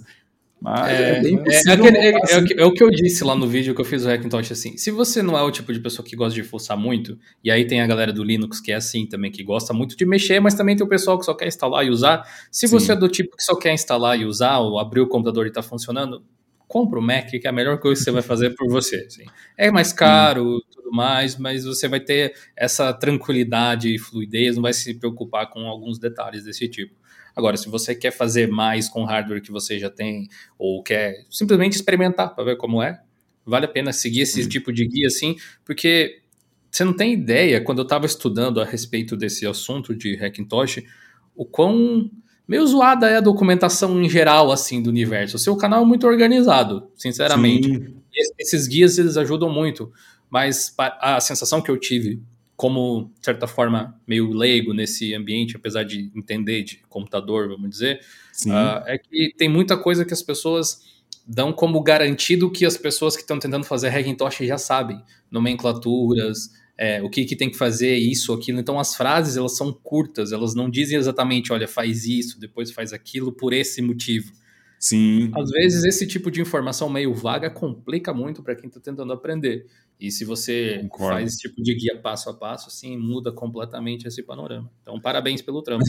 Obrigado. E é até uma das pegadas bem fortes ali do canal, da cultura que eu tenho, é realmente trazer minuciosamente no detalhe ali. Às vezes a única pessoa tem que levar o mouse para clicar, para conseguir acesso a uma determinada ação, de um determinado menu, para conseguir fazer algo específico para montar, às vezes, né, a EFI, ou, ou uma determinada configuração, ou tuning. Eu tento realmente mostrar no detalhe. Na hora que estou bolando meus vídeos, eu sempre tento colocar né, no lugar do usuário, aquele usuário que realmente não conhece nada, por mais básico que talvez para a gente seja, às vezes para a pessoa não é. Então, eu tento me colocar no lugar da pessoa, tentar imaginar várias hipóteses onde que a pessoa pode clicar ou escrever, ou é, dúvidas que possam surgir. Claro que sempre vão ter novas dúvidas, mas eu tento pelo menos esmiuçar nos vídeos e nos guias justamente esse tipo de coisa. E eu também tenho bastante feedback justamente desse tipo de cenário. E a galera fala, putz, mal e mal conheço de informática, mal e mal conheço de tecnologia, e eu consigo fazer a instalação, é só seguir ali o, o negócio passo a passo, é, porque realmente eu tento explicar no maior detalhe possível, sabe? Então, acho que tento obter isso, pelo menos. E realmente é Mac é um universo muito diferente, assim, tem vários, nomes e a forma que o próprio macOS funciona pode confundir quem nunca mexeu. Se a primeira experiência uhum. que a pessoa tem é o Hackintosh, de repente nunca mexeu no Mac, ela Sim. vai estranhar coisas básicas, tipo, você vai clicar em reinstalar o sistema para instalar a primeira vez. Aí você pensa, mas eu não instalei da primeira? Sim, Vou reinstalar. Verdade vou, sei lá, o menu global, por exemplo, é uma coisa que a Ela galera do Windows não está acostumada também, de repente não vai achar utilitário de disco, ou não vai entender. Por que, que o ícone de, de, minimizar tá na esquerda, não na direita, essas coisas assim. Também. O que, que é a EPFS, ou se quando o formato do meu pendrive só tem FAT e NTFS, essas coisas assim, Sim. sabe? Tem um monte de coisas desse tipo que faz bem você ir passo a passo, assim. É um material realmente bem rico. Porém, o Hackintosh ele não se limita à instalação no hardware físico, né? Cara, eu tava aguardando para chegar nesse assunto, porque na conversa anterior que eu tive com o Gabriel, eu fiquei muito interessado na solução de virtualização que ele conseguiu implementar e conta pra gente dessa mágica que você conseguiu desenvolver com o O Hackintosh virtualizado surgiu por conta de uma gringa, que eu acredito que é russa, que é a Teresa, do canal chamado Morganaut. E ela soltou um vídeo que, o vídeo na qual surgiu né, a solução do SX Proxmox que foi idealizada aqui por mim, pelo canal, mas ela já largou esse, tem um, o mesmo conteúdo dela, acho que uns dois ou três anos atrás, também não é tanta novidade assim. Só que quando a gente fala né, de virtualizado, se Hackintosh já é um pouco complicado, imagina o virtualizado. Ainda mais um Proxmox, que geralmente é uma ferramenta que a gente utiliza em data center, então já acaba tal, talvez excluindo muita galera daí, porque o usuário comum às vezes nem pensa em utilizar um Proxmox. Geralmente é mais habitual para quem opera um data center ou trabalha né, na área de tecno tecnologia. E... By the way, aí tem gente que não sabe o que é um Proxmox, vamos explicar essa parte. É, tem vídeo no é. canal ensinando a, a, instalar um Proxmox, inclusive lá no Linux, para quem não sabe, mas ele é um hypervisor tipo 1, né, se eu não me engano. Type 1, aham, exatamente. e que ele é um, hyperver, um hypervisor, né, um sistema operacional, entre aspas, pensado e focado justamente em virtualizar outros sistemas operacionais dentro do nosso hardware. Então, em vez de instalarmos o Windows ou o Linux e depois as máquinas virtuais ali dentro, né, emuladas, a gente instala primeiro o Proxmox, que é uma solução especializada de virtualização, e a partir dele a gente tem um console web mesmo que a gente acessa pelo navegador e que a gente consegue criar as máquinas virtuais. E a partir daí surgiu a criação de uma EFI específica do OpenCore para né, o ambiente virtualizado com Proxmox. E quando a gente fala né, em máquina virtual, independente do hardware que você tenha, se é o Intel, se é um AMD, que são os dois grandes fornecedores de x86, a EFI ela vai ser, entre aspas, idêntica para todos esses setups, porque a EFI ela é específica para a máquina virtual do Proxmox e não específica para o hardware físico mesmo. Então, se a pessoa tem lá um, um i9 de nona geração e eu tenho um i9 de décima segunda geração, o Proxmox é o mesmo que vai ser instalado né, em ambos os setups, e daí a gente consegue instalar o macOS virtualizado com uma EFI específica para o Proxmox, independente da geração ali do processador, ou até mesmo independente se é Intel ou se é AMD. Aí surgiu o projeto osx-proxmox.com, também está hospedado lá dentro do GitHub, código aberto, e que basicamente ele permite né, a gente fazer a instalação next, next, finish, ou avançar, avançar, né, até finalizar do Proxmox, sem fazer nenhuma configuração mirabolante né, no nosso hardware. Depois é rodado um único script, que é pego lá no projeto, né, o sxproxmox.com, e que ele prepara todo o teu ambiente do Proxmox para fazer a criação de máquinas virtuais para macOS. Então ele permite, aí, vamos falar assim, a, a instalação do macOS é, tirando de fora toda a criação e tuning da EFI propriamente dita. Então, ele acaba descomplicando a parte de criar EFI, configurar o OpenCore, em contrapartida, traz uma, entre aspas, complicação um pouco a mais, porque daí a gente tem que configurar ali o, o pass-through, que a gente chama, que é passar o hardware propriamente físico, específico e dedicado para a máquina virtual do macOS. E a gente precisa fazer isso basicamente com dois componentes, que é a nossa placa de vídeo, que ela precisa ser compatível né, com o macOS, e uhum. a controladora USB, que é para poder funcionar o mouse, teclado, ou qualquer periférico USB. Então, minimamente, depois de instalar o Proxmox, rodar o script, que é literalmente um comando, instalarmos o macOS, que a pessoa vai fazer também a partir de um único comando para criar toda a máquina virtual, é, vai ter que fazer a configuração da passagem dos devices de placa de vídeo e pelo menos da controladora USB. Todo o restante ele fica emulado e virtualizado, né? E dá uma possibilidade de a gente utilizar o macOS aí aliado às features, né, aos ganhos da virtualização, como um backup, um snapshot, uma recuperação rápida, uma transição de máquinas virtuais entre hardwares diferentes. Clonagem, né? Eu acho que é uma das mais legais. Clonagem. Também. Exatamente, clonar a máquina. Então tem todos esses ganhos aí que o Proxmox acaba trazendo para nós. Né? E nesse é, cenário de virtualização com Proxmox, você acaba utilizando então essa máquina remotamente, né? Você acessa essas VMs do Proxmox de outro computador, né? Ou ele ele é modificado de uma forma que a máquina virtual possa ser usada diretamente nesse equipamento onde você instalou a virtualização é exatamente aí que entra a mágica. Quando a gente faz o, o pass-through, que é passagem dos devices físicos de forma dedicada para a nossa máquina virtual, como a gente passa a nossa GPU, que vai dar tela né, no nosso monitor, e as controladoras USB para dar suporte ao teclado e mouse, a gente acaba a, a usar o hardware físico que a gente instalou o Proxmox como se fosse uma estação de desktop comum, sem precisar acessar ele remotamente. Então ele acaba funcionando como um hardware é, comum, vamos assim dizer. Né? Mas inicialmente, para facilitar, a gente precisa de dois dispositivos, onde a gente vai instalar o Proxmox em um outro computador, notebook, para a gente acessar via rede e fazer o setup inicial, mas nada impede, às vezes, a, a depender do conhecimento da pessoa ali, instalar um ambiente gráfico dentro do Proxmox e fazer todos os ajustes e utilizar uma única máquina para fazer toda essa implementação. Mas para facilitar, a gente precisa de duas máquinas no, apenas no setup inicial. Depois está tudo feito, usa o computador é, igual a gente usa o computador comum mesmo, sem, sem precisar de um segundo computador, sem precisar de rede, uma sem nada. Placa de vídeo só. Eu vou ter que fazer isso aí, Ed. Me é uma coisa, uma coisa legal vai, que. Vai ter collab, eu acho, aí com o canal do. Olha, fazer. Eu já estava pensando. Já tava pensando assim, ó, o meu filho tem o PC dele que é um Ryzen 3 3200G. E eu tenho uma RX, RX alguma coisa que tá parada, uma AMD. Que eu troquei na máquina do meu filho, eu coloquei uma 1650, né, que era a minha antiga aqui. Falei, bom, ele vai sair de férias agora, não vai precisar mais do PC com tanta frequência. Vem cá, empresta aqui pro pai. Vou colocar aqui do lado. Sim. Essa e, técnica aí que você descreveu, eu já tinha ouvido falar de, de utilizar, mas de um jeito um pouco diferente, assim, que era utilizando KVM com o libvirt, o Virt Manager e tal. Que é, Sim, só que, que tem uma diferença, né? Isso, é, tem, tem, a diferença de que ali um hypervisor tipo 1, ele é ele, ele tenta não entrar no caminho em performance, né? Ele tenta sair da, da, da, da como é que eu posso colocar assim? as máquinas virtuais elas conseguem tirar melhor proveito do equipamento do que quando você roda um sistema de um hypervisor tipo 2, quem não conhece, tipo um VirtualBox, um VMware, alguma coisa assim. Isso, é. exatamente. O, o, que eu, o, que eu, o, que eu, conhecia fazia isso utilizando o libvirt, o Virt Manager, e aí você precisava de duas placas de vídeo teoricamente, para usar no mesmo PC. Aí você fazia pass-through de uma também e, e, utilizava dessa forma e podia daí dar boot no PC, mais ou menos do jeito que você falou. Só que esse jeito com o Proxmox, até pela forma com que você descreveu, me parece bem mais prático, sinceramente.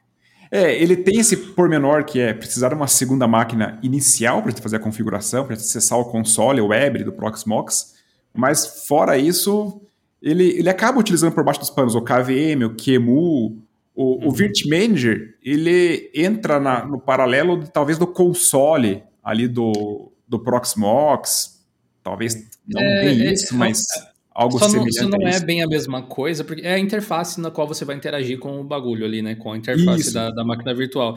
Só não é no mesmo nível, porque digamos assim, para você usar o Virt Manager, tudo bem, você pode pegar uma distro Linux de desktop, enxugar ela, pegar, sei lá, um Arch Linux sem nada, um Debian sem nada, alguma coisa assim, instalar e daí gerenciar. Sim, sim. Talvez o resultado seja parecido. Acho que o próprio Proxmox é um Debian por baixo dos panos, Isso. se eu não me engano. O Proxmox é um é, Debian, né? E aí você teria um resultado similar, assim, e tal. Mas é meio eu acho o Proxmox mais legal, porque mesmo que você instale o Mac, você pode instalar o Windows e fazer pass-through das coisas, você pode instalar Sim. outras distros, você pode instalar um monte de servidores, containers. Pena que ele não lida com Docker diretamente. A última vez não. que eu testei ele, ele, ele usa é LXC. né? Isso. Mas ele tem um negócio no, no, no Proxmox e que talvez fez brilhar o, o, olho da comunidade quando foi apresentado né, pela Morgana lá, que teve um grande boom no vídeo dela, que é a gente ter, por exemplo, imagina aí, né? Três monitores um único teclado e um único mouse e uma torre, né, um computador com três placas de vídeo. Cada placa de vídeo você vai ligar em um desses três monitores. E o mesmo teclado e o mesmo mouse vai funcionar para a gente transitar entre esses monitores, simplesmente colocando né, na. Quando termina o limite do monitor e passa para o outro, só que cada monitor vai rodar um sistema operacional. Então a gente pode instalar um Linux, um Windows e um macOS, né, um Hackintosh, e transitar entre os três, utilizando né, três monitores, por exemplo, apenas com um teclado e um mouse, e de forma totalmente transparente, fazendo até mesmo o, o, o Ctrl, é, Ctrl C, Ctrl V, copy paste, né? Digitando o texto aqui, copiando ali, Sim. colocando lá. E daí a gente consegue fazer isso com o Proxmox por conta de criar as máquinas virtuais e fazer o pass-through, né? fazer a passagem de cada GPU específica para cada máquina virtual. Então a gente tem essa maleabilidade, essa flexibilidade que a gente não tem num Hackintosh, por exemplo, convencional.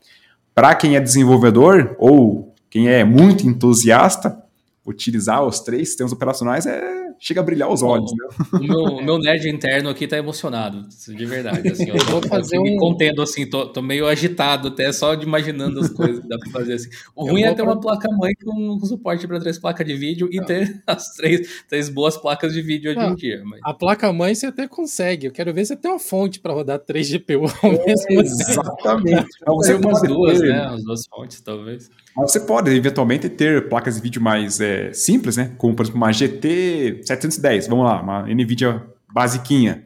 Ela vai custar aí 200 reais, por exemplo, e consome, sei lá, 50 watts, 30 watts. É, Não é tem desempenho, mas ela é como se fosse uma GPU integrada. Pode ter uma segunda GPU. Exatamente. Usa uma segunda GPU para o macOS, né? Como uma RX 560, por exemplo, que custa aí seus 500, 600 reais, talvez e também consome pouca energia, e mais uma outra NVIDIA ou AMD, qualquer uma, para o Linux, por exemplo. Então, tudo vai do que você vai usar em cada um dos sistemas operacionais. Eu até fiz um vídeo mais antigo lá no canal quando trouxe a solução, rodando né, o Code Warzone dentro do Windows, com uma 2080 Ti mesmo, e o macOS com uma outra, uma RX 580, acho que na época que eu utilizei, rodando o macOS, fazendo um render do DaVinci. E eu trafegando o mouse e teclado é, entre os monitores, de forma totalmente transparente, com o Proxmox.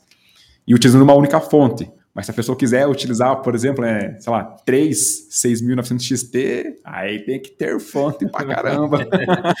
esse, esse Proxmox que você tem aí, é esse setup que você tá agora? Ou é um outro, outro computador? Não, no que eu tô aqui, acho que é um Intel que eu tinha mostrado. Deixa eu até confirmar aqui, mas é um, é um Intel, é o 10900, e não é o, ah. o AMD. O, o AMD tá do lado aqui. O Proxmox que você tem aí tem qual hardware? Pra galera ter uma noção. Tá no AMD, no Ryzen 9, que tem 16 32 threads, né? Daí tem 64 GB de memória. Eu acabo utilizando esse Proxmox por conta do meu trabalho profissional mesmo, com banco de dados e a parte de infraestrutura uhum. para a empresa, que é onde eu preciso criar máquinas virtuais com Linux para simular laboratórios ou migrações, atividades, né? E daí junto eu tenho então o meu macOS para usar ali quando, quando eu quero e usar é. o Hackintosh.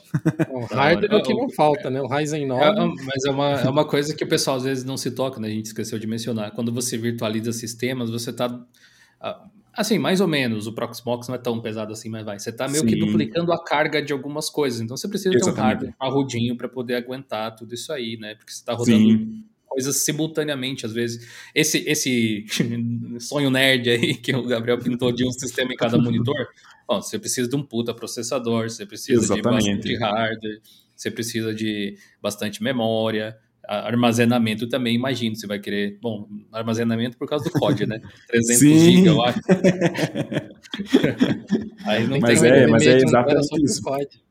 Até tem gente que vê, às vezes vê o projeto do SX Proxmox, né, a facilidade de implementar um Hackintosh, e às vezes ter um setup mais simples, ou um notebook, né, principalmente, uma coisa que o Proxmox corta pela raiz é o uso de notebooks, por conta da, de utilizar a GPU integrada. Então, a, caso você queira né, utilizar a solução de Hackintosh virtualizado, e essa solução mais robusta, precisa né, ser um desktop, precisa ser um processador que tenha pelo menos mais 16 threads, né, então 8 barra 16 vai ser o, o, mínimo recomendado, apesar de dar para rodar né, em processadores mais simples, mas a gente Sim. tem que saber que precisa deixar ali, vamos lá, é, uns 2 GB de RAM só para o Proxmox e pelo menos um core de processador também para o Proxmox. E o restante daí é compartilhado entre a quantia de máquinas virtuais que se quer eventualmente ter né, no teu setup, seja rodando de forma single, né, né única, ou é, múltipla, né, múltiplas VMs rodando ao mesmo tempo.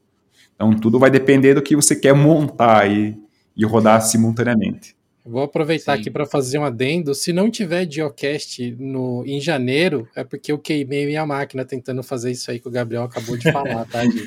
Então, se não tiver Geocast em janeiro, a culpa é do Gabriel. Vão lá reclamar no canal dele. Aí, eu, eu, eu, mandei para vocês um link. Esse é o projeto que eu conheci recentemente. Eu já tinha testado alguns do tipo, mas esse aqui tem um propósito um pouco diferente e é um pouco mais focado em facilidade, que é você rodar. Agora tem essas coisas, né? Rodar um sistema operacional inteiro dentro de Docker.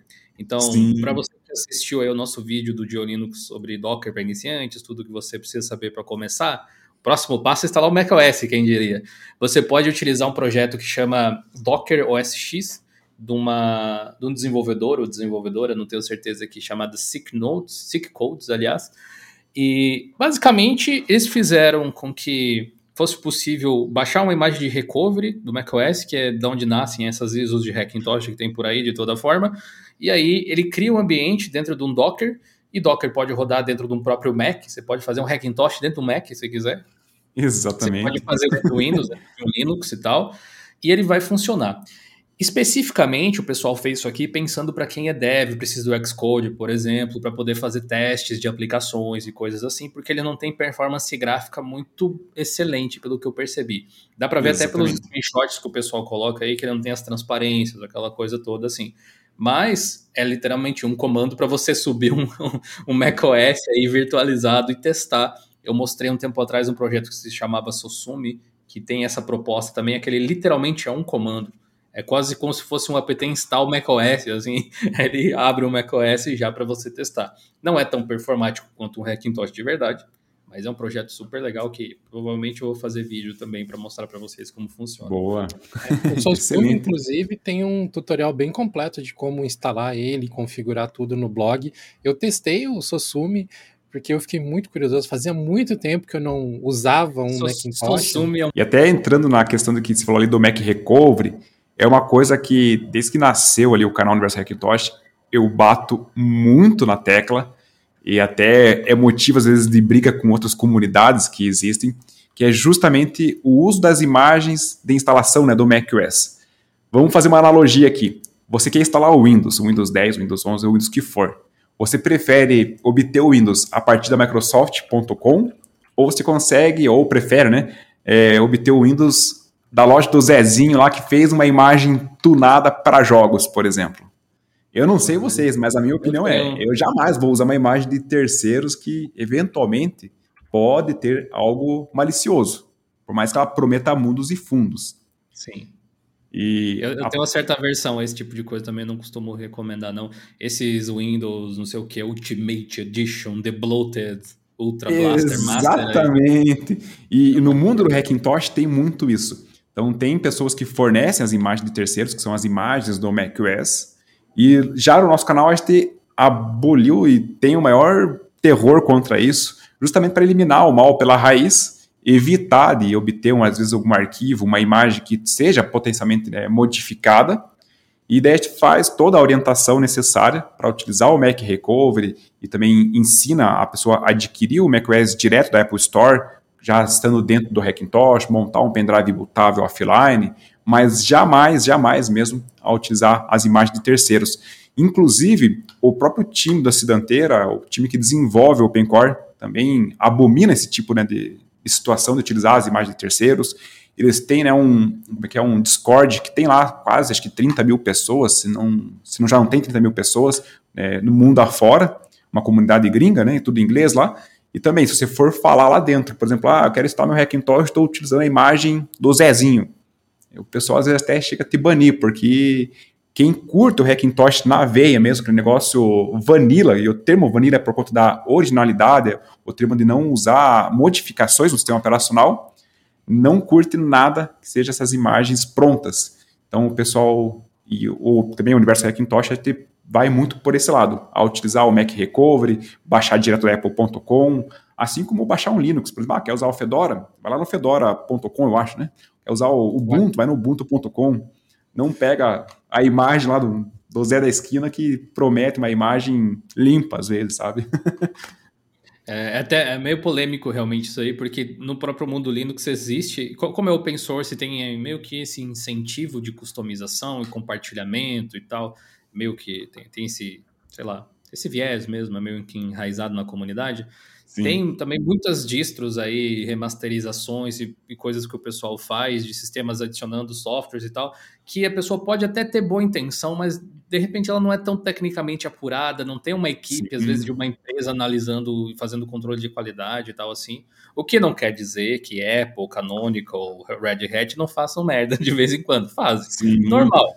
Tá? Mas eu também não acho que é uma grande ideia você usar uma distribuição que é, às vezes, uma única pessoa que mantém e ela mantém nas horas vagas, aquela coisa assim. Pode ser um projeto super legal, mas depende da seriedade que você está querendo colocar aí na sua máquina. Eu Sim. prefiro uma coisa um pouco mais testada, um pouco mais popular, às vezes. E esse começo, no caso do mundo Linux em especial, às vezes é um pouco difícil, porque começa devagarinho, às vezes é uma única pessoa, depois tem duas, três, aí tem uma comunidade grande que começa a ajudar e tal mas Sim. tudo a seu tempo, sabe? Esse respeito e confiança que você vai ter em cima de uma ISO desse tipo, ela, ela vem com o tempo. Mas Sim. é um pouco diferente do que acontece com o Mac e com o Windows, especialmente. Sim. Porque é código fechado. Então, tudo que for adicionado ali, especialmente quando tem esse âmbito meio de pirataria, tipo esses Windows modificados e coisas assim, assim, eu não consigo confiar sabe? Mas é. se você curte, vai na fé, sabe? Responsabilidade é sua pela sua máquina e pelos seus dados Sim. e tudo. Para mim, o computador é um pouco mais sério, mas de repente Exatamente. não é. É, é só é, tem... uma que a pessoa liga para acessar o YouTube. Aí é outros 500. Né? Até tem muita gente ali na comunidade que me pede, pô, Gabriel, né, cria suas próprias imagens, vai fazer sucesso. E até eu concordo, e acredito, né, pode ser uma boa intenção, mas eu não prego por isso e, e se você pode né, instalar o macOS direto da fonte, direto da Apple, então eu prego por esse tipo de coisa, né, é, pensando em cortar qualquer possível mal pela raiz, a gente tem um sistema operacional que é o, literalmente o mesmo código, mesma versão, o mesmo tudo que a gente utiliza para instalar um MacBook, um iMac, um Mac Pro, inclusive é o mesmo pendrive, né? Se você criar o instalador do macOS, como a gente ensina ali, ele é literalmente o mesmo pendrive que você vai usar para formatar um, um Apple autêntico, sabe? A única parte que a gente cria mesmo é justamente a EFI, o, o Open Core, que é a, o que dá o boot no sistema operacional, e a partir daí, dali para frente, né, da hora que ele buta, é tudo mais tudo é, software autêntico Apple, né? Garantido livre, enfim, qualquer modificação, qualquer coisa que possa eventualmente existir. E às vezes o pessoal vai pelo caminho de obter né, uma imagem pronta, uma imagem de terceiro, às vezes pela, talvez, entre aspas, facilidade, ou às vezes argumentam por conta da velocidade. Só que assim, baixar de qualquer forma, você tem que baixar. É, então, seus 10, 12 gigas tem que ser feito o download. Então, por que fazer o download antes, às vezes num torrent, num fórum, num site cabuloso, é, para poder apenas criar um, né, um pendrive offline para poder instalar o Hackintosh, colocar a tua segurança em risco, sendo que você pode instalar pelo recovery do próprio OpenCore, que ele vai conectar lá na porta da apple.com e vai baixar os mesmos 10, 12 gigas e instalar um sistema operacional que é garantido, livre de qualquer risco absoluto. E o próprio Open Core, às vezes pode né, surgir a dúvida do, pessoal do tipo, ah, mas o Open Core não tem algo malicioso, por exemplo? Pode eventualmente ter? Pode. Não, ninguém está falando que não, não existe nada malicioso no Open Core.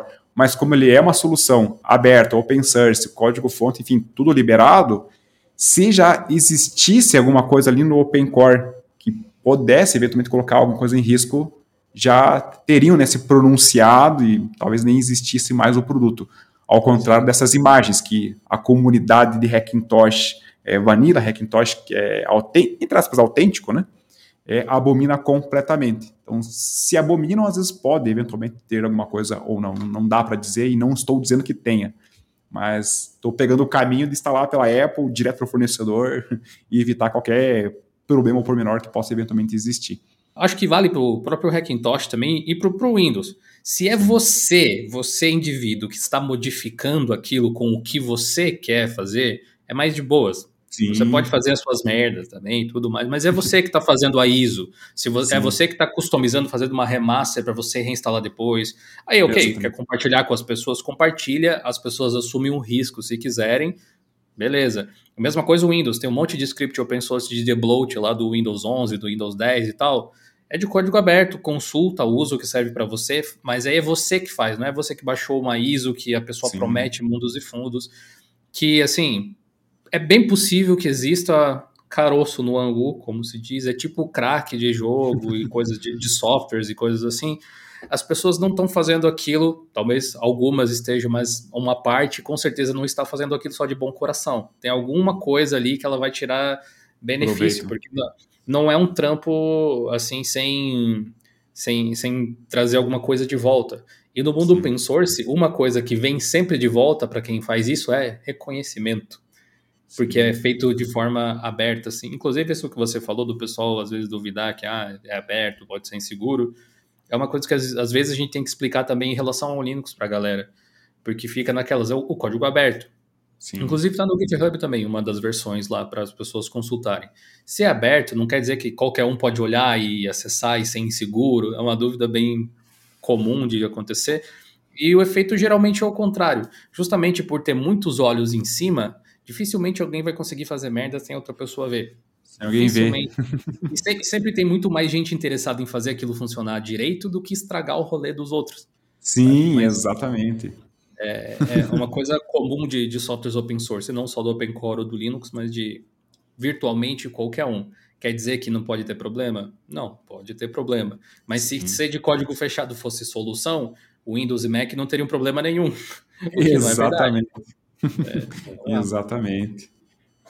Ainda nessa, nesse nesse cenário assim de você fazer boas opções, boas escolhas por sistemas operacionais, é sempre importante dizer assim, se você está instalando ali num computadorzinho que você vai só testar para ver como é que é a parada, que não vai ter dados seus, que não vai ter nada importante, que é uma máquina que se pegar fogo não vai te atrapalhar em nada, você pode assumir mais riscos.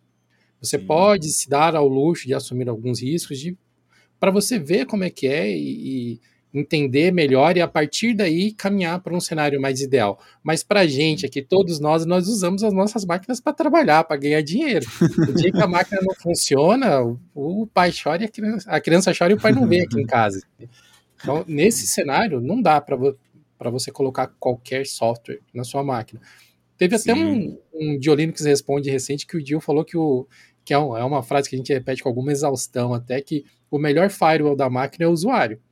Então, se você instala qualquer coisa, se você clica em qualquer lugar e você não se preocupa com a qualidade do que você está instalando, não vai ter sistema operacional que vai te proteger, não, meu amigo. Hum, exatamente. Você tem que ser o primeiro filtro de qualidade. Então, meu, a minha recomendação, como uma pessoa que adora software livre, adora compartilhar conhecimento, aliás, eu, eu, já gostava de compartilhar conhecimento muito antes de saber que existia computador. Eu era o cara que ficava escrevendo as coisas, levando informação para o pessoalzinho da escola, o pessoal do grupo de trabalho e tal. Cara, entenda o que você está fazendo, é, tente conversar com as pessoas e valorize essas pessoas que compartilham abertamente o que está acontecendo no seu computador. Isso pode não fazer diferença agora para você, mas quanto mais você aprender, você vai perceber que tem um valor embutido nisso que não dá nem para mensurar direito. Outro pilar que a gente tem ali, né, no meu canal no Universo Hackintosh, que eu gosto é realmente de ensinar como que é feito todo o Hackintosh por trás dos panos, as ferramentas que são utilizadas, porque hoje tem ferramentas que são globais, né, que são desenvolvidas por pessoas não brasileiras, que eventualmente facilitam a criação da EFI mágica, vamos assim dizer, só que elas tiram do poder né, do usuário o, a questão do conhecimento. Então, no primeiro, pro, é, primeiro problema que acontece, a pessoa já não sabe nem para onde olhar, onde clicar, ou, ou o que eventualmente fazer um diagnóstico, não sabe o que é um verbose, não sabe nada. E essas próprias ferramentas, tem até, eu posso até um exemplo, que é o OCAT, OC, Auxiliar Tools, eles mesmos eles são uma ferramenta que tende a facilitar a criação e o tuning ali da EFI, porque ela é método gráfico, tipo, clique do mouse aqui, clica ali, arrasta aqui, arrasta lá, clica no botão Save, ele já faz um monte de alterações na tua configuração do teu OpenCore, se eventualmente for necessário. Eles mesmos deram os créditos né, aos arquivos de configuração de todas as gerações do, do OpenCore que foi desenvolvido pelo universo Hackintosh, e mesmo assim, eu particularmente não curto e não sou fã de mostrar esse tipo de ferramenta, porque daí tira justamente isso do conhecimento da pessoa, ali, do, do usuário, que na primeira esquina que der um problema, a pessoa já fica da pé porque não tem nem ideia do que fazer ou por onde procurar. Então, outra coisa que a gente pega forte ali no canal é justamente mostrar no detalhe as configurações, os softwares, às vezes não são né, os mais, é, talvez, user-friendly, né? Mas são sim o que vai te dar o conhecimento autêntico para criar a sua EFI, instalar o seu Hackintosh e principalmente solucionar algum problema na hora que eles acontecem. E talvez tenha outra pergunta que possa vir à tona, né? Hackintosh dá problema? talvez seja até curiosidade de vocês, não sei. Tem algum Sim. computador que não dá problema? Eu imagino que dê problema. Exatamente. E Hackintosh, assim como qualquer computador, pode eventualmente dar problema, mas o quanto mais você souber e dominar a criação e ajustes da EFI, mais livre desses problemas você vai estar deles, né? Mais longe eles vão estar. E quando acontecer, você tem o conforto de saber, né, minimamente o que, que precisa fazer aqui ou ali para poder botar às vezes novamente ou trazer um suporte a algum device específico que parou de funcionar, ou até mesmo atualizações do macOS, porque quando você pega, por exemplo, uma EFI, que foi desenvolvida específica e configurada para o seu hardware, você também tem uma maior segurança na hora de fazer o rollout né, de versões novas do macOS. Então, como, por exemplo, está né, tá lá dentro do macOS lá, o Ventura, a versão 13.0. Saiu a 13.01. É, às vezes a pessoa pergunta, posso fazer né, o update? Se a tua EFI está configurada, está atualizada, você domina, praticamente é 99,99% ,99 de chance que você pode ir lá clicar em update, ele vai fazer o update, vai funcionar e eventualmente se der algum problema, se a pessoa souber um pouquinho da EFI, vai saber aonde corrigir ou por onde procurar. E quando a gente pega, por exemplo, uma EFI é, pré-made, que o pessoal fala, ou pré-pronta, ou genérica, geralmente essas atualizações elas tendem a não funcionar. Não estou falando que não funciona, mas elas tendem a não funcionar e não ser tão transparente. E o benefício da gente criar uma EFI específica para o nosso hardware é justamente isso. A gente poder sair fazendo as atualizações com maior tranquilidade, maior segurança e elas funcionarem. Tá? Então, é outro benefício, às vezes, você saber mesmo criar ali EFI. E assim, afirmo para vocês. Tem vídeo no canal lá que, acho que é o guia, um, um dos guias mais consolidados, ele tem 40 minutos ou 39 minutos. E eu pego desde o Windows, tipo, o Windows instala o AIDA, que é o para ler né, a tua máquina, tem um overview da tua máquina, te ensina a identificar qual que é o processador que está utilizando, como verificar no site do fabricante, enfim, pega nos mínimos detalhes como descompactar tudo, como formatar o pendrive lá no FAT32, como colocar o diretório dentro do pendrive, e afirmo para vocês, não é difícil criar a EFI, se seguir ali a risca e dedicar, né, claro, às vezes uma hora, duas horas, assistir o vídeo com calma, é pegar ali o guia com calma e, e implementar o Hackintosh é certeza quase absoluta que dá certo, marca gol. Esse viés de conhecimento que você aplica aí, acho que é válido para qualquer tipo de conhecimento, na realidade, nem só para esse aspecto Sim. mais limitado do, do Hackintosh, e não estou nem me limitando à tecnologia em geral. Tipo, qualquer coisa. Tudo, tudo que você puder saber mais, Sim. Saiba, vai, vai te ajudar de alguma forma. De mecânica de carros a compota de pêssego. Vai servir, assim, em algum momento para você. Uh, mas, assim, faço até uma ressalva, porque eu também já entrei nesse, nesse assunto uh, no, no canal de Linux algumas vezes, que é, é Existem algumas distribuições, por exemplo, assim como o, o processo de Hackintosh, que requerem mais leitura, mais atenção, mais saber o que está fazendo, são mais manuais, mais escova bits, aquela coisa assim. E tem os Ubuntu da vida que é next, next, finish e terminou, né? Eu, por exemplo, gosto dessa facilidade hoje em dia. Não tenho tempo a perder para instalar esse tipo de coisa. Mas existe uma diferença. Se você sabe fazer manualmente e você escolhe usar uma ferramenta para criar um atalho, é diferente de você tomar um atalho sem conhecer as ferramentas. Sem conhecer. Exatamente isso. Depois e dá um ponto diferencial, né? Imagino que assim, você, por exemplo, que já tem essa experiência, se você quiser utilizar uma dessas ferramentas porque você quer agilizar um processo, você vai, Sim. porque se der problema, você vai saber resolver. Agora, Exatamente. se você for direto nisso sem estudar um pouco antes, você vai ficar de a pé, igual você falou ali, caso dê algum problema que seja um pouco mais cabulosinho aí para é. lidar. É, excelente observação e até mesmo essas ferramentas, pensando no mundo Hackintosh, né? Elas não são desenvolvidas pelo time que desenvolve o Open Core. Então imagine que para essas ferramentas serem garantidas, serem 100%, elas têm que estar, por mais que o Open Core é open source, elas, elas têm que estar 100% ali em sincronia com o código do Open Core para elas garantir que ao momento que se clique no save, que ela faça magicamente né, uma ajuste no PFI, ele implementa exatamente como está no Open Core. Diferente se essas ferramentas fossem né, entregues pelo time que desenvolve o Open Core. Aí a gente saberia que pelo menos as ferramentas facilitam, mas elas vêm de dentro da própria casa onde nasce o Open Core. Mas a gente sabe que o time da Cidanteira, eles não desenvolvem esse tipo de ferramenta. Até tem na documentação deles lá que eles fazem né, um, um disclaimer, que eles não apoiam e não encorajam as pessoas né, a, a, utilizar a esse tipo de facilitadores, porque pode quebrar o config.plist, que é justamente o arquivo de configuração do OpenCore, e se quebrar ele, adeus, blá blá, Hackintosh. Eu acho que esse, esse arquivo de configuração é um paralelo para quem vem do mundo Windows aí seria basicamente o registro do Windows, né? Se você quebrou aquilo ali, é mais simples, né? Se pá, o config é. playlist é bem é, mais não, simples. É mais simples. ele é mais simples. E hoje tem a facilidade ali que, dentro do universo Hackintosh, lá no meu GitHub, eu tenho todas as gerações de processadores Intel e AMD criados. Então tem os arquivos modelos prontinhos, mas sem os arquivos, né? Sem os arquivos de cast, dos drivers adicionais, sem nada. Aí somando, somando, né, esses repositórios com o guia, a pessoa junta essas, essas duas peças, é, acrescenta o quebra-cabeça, que são as casts, por exemplo, para um driver de som, um driver de rede, um patch da CPI, um patch de firmware, e sai, no final das contas, com a sua EFI na sua totalidade montada, artesanal, conhecendo o processo e pronto, apto, né, para poder instalar ali o, o macOS, instalar o Hackintosh. Artesanal, é isso aí mesmo, né?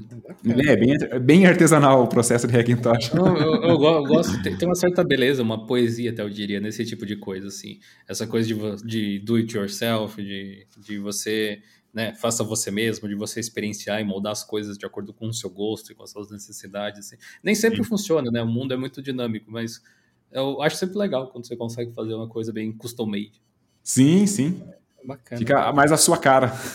É, exato. Por exemplo, o que, que você tem achado dessas últimas versões do, do macOS mesmo? Esquecendo um pouco o Hackintosh, falando do, do software da Apple, com essas transparências todas, arredondamento de canto e tudo mais. uh, eu fiz uma review recentemente do Ventura mostrando os recursos principais que eles é, trouxeram nessa versão. Eu queria saber a sua opinião. O que, que você achou desses últimos updates? Eu, eu particularmente, eu nunca fazia o upgrade para a última versão. Eu sempre ficava uma atrás. Então, por exemplo, né, saiu agora o Ventura, eu ficava no Monterey. Quando saiu o Monterey, eu ficava no Big Sur, até sair pelo menos uns 4, 5 updates do sistema operacional do macOS.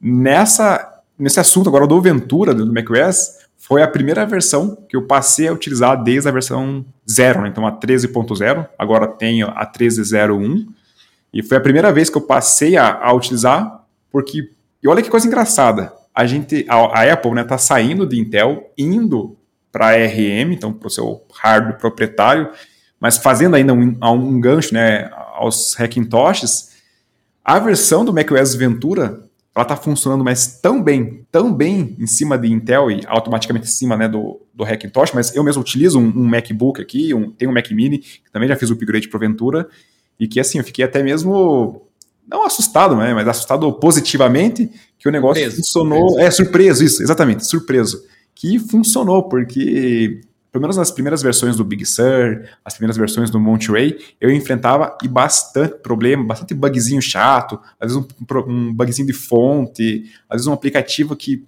crashava do nada.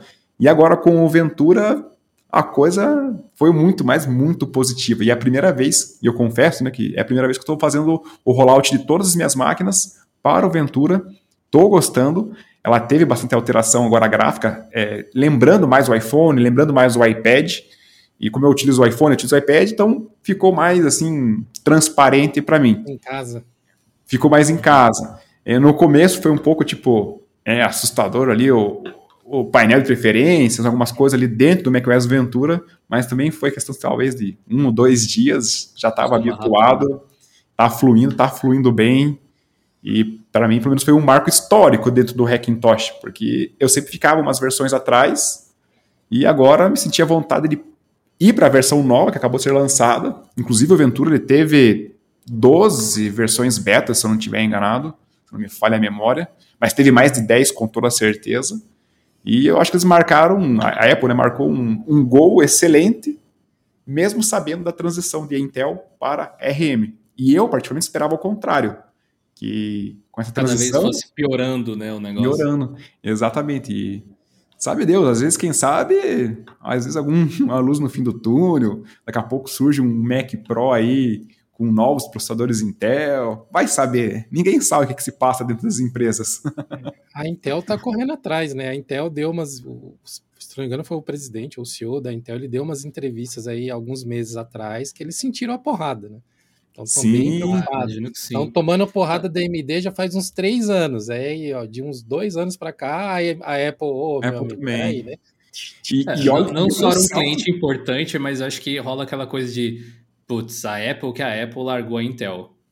Então, Exatamente. as outras pessoas ficam tipo assim. É, o que, que tá rolando com a Intel? Tá acontecendo. Aqui, né? e, e, veja que a, entrando um pouco da, da Intel, o salto que a gente teve de desempenho da 12 para a 13 geração, não são gerações coladas, né?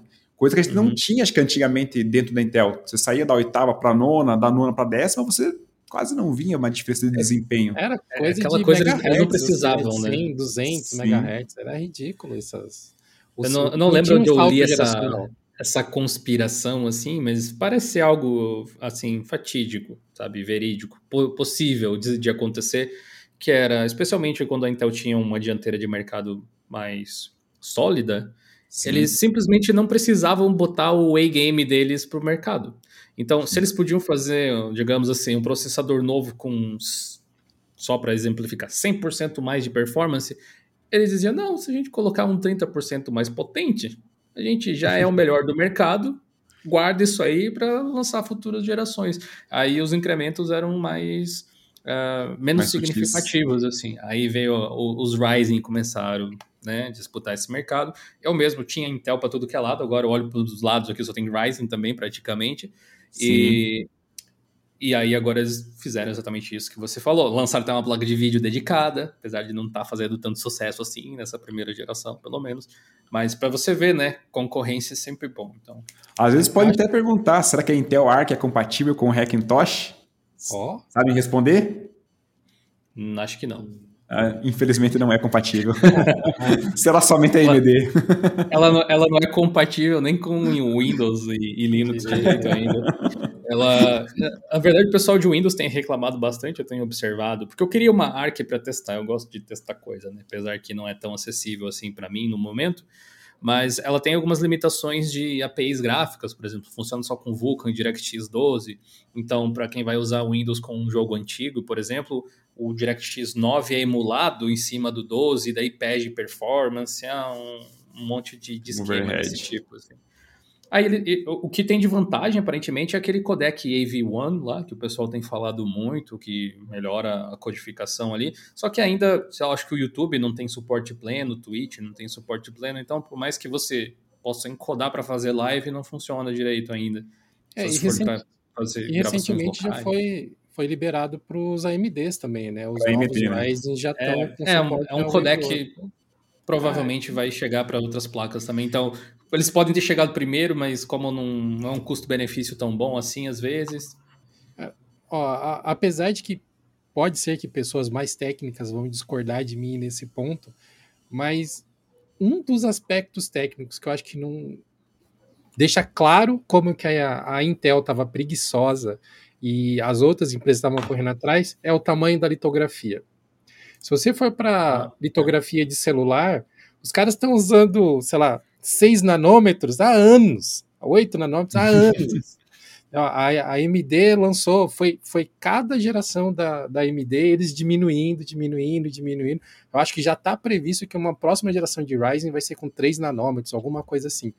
E a Intel tava nem aí para isso, lançando os processadores topo de linha com 12 nanômetros, sabe? Poxa, gente, aí não, né? É, que era o famoso não precisa, né? Não precisa, e... não vou fazer, né?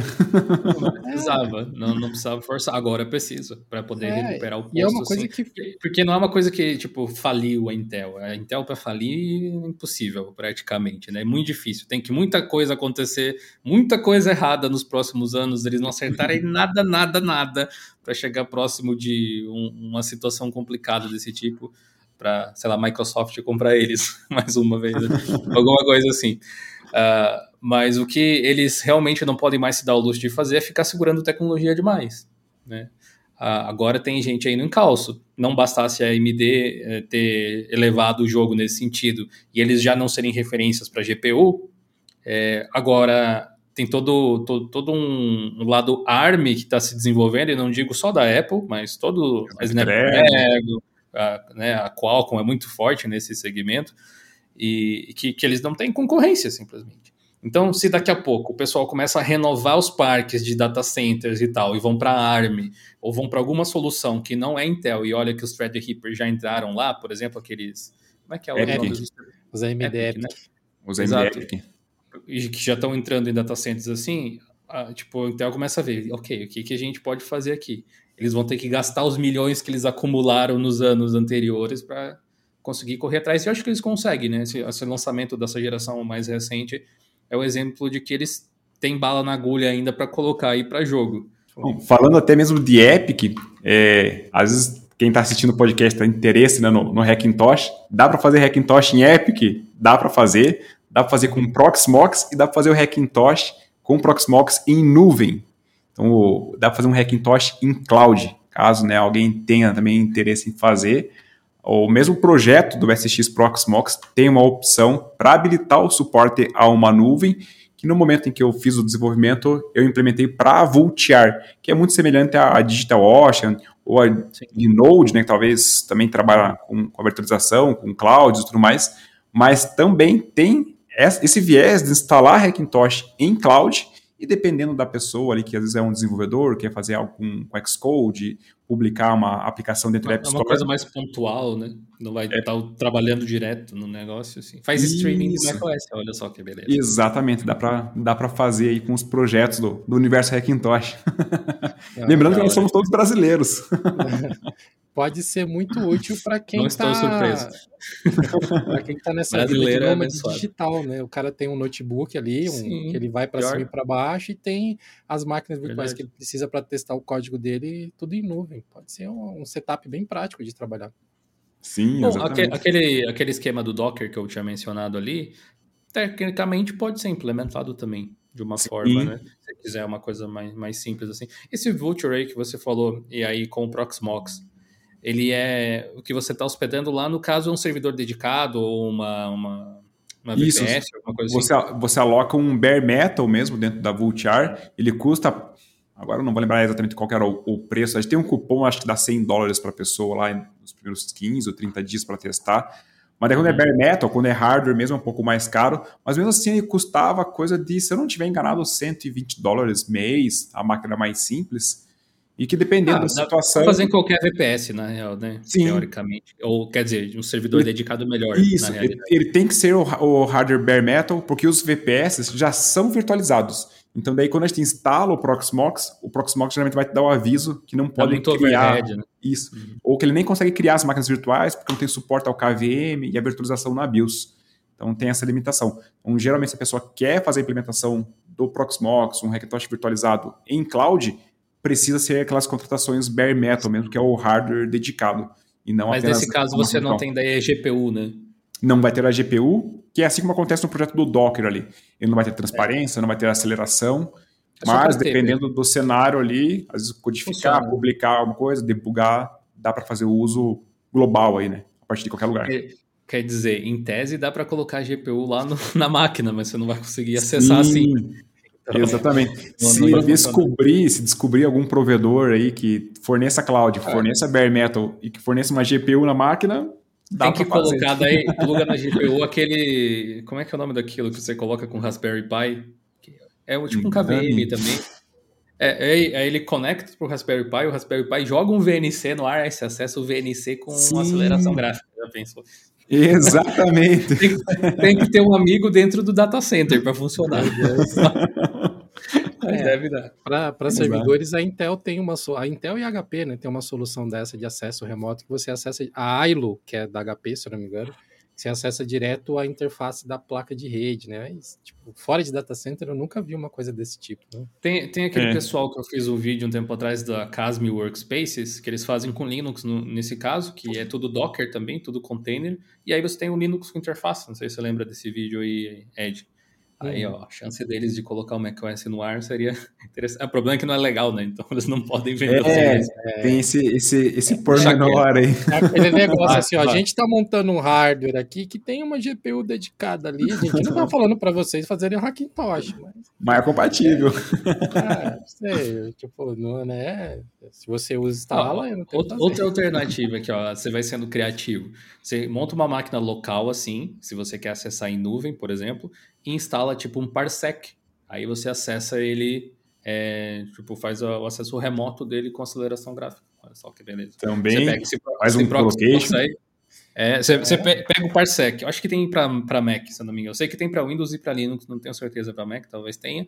Você acessa e coloca o servidor do, do parsec no seu macOS Uhum. E aí usa o cliente em qualquer outro computador e acessa ele, tipo, faz streaming da máquina. Da máquina é tipo acesso remoto, TeamViewer e coisas desse tipo, só que com aceleração gráfica.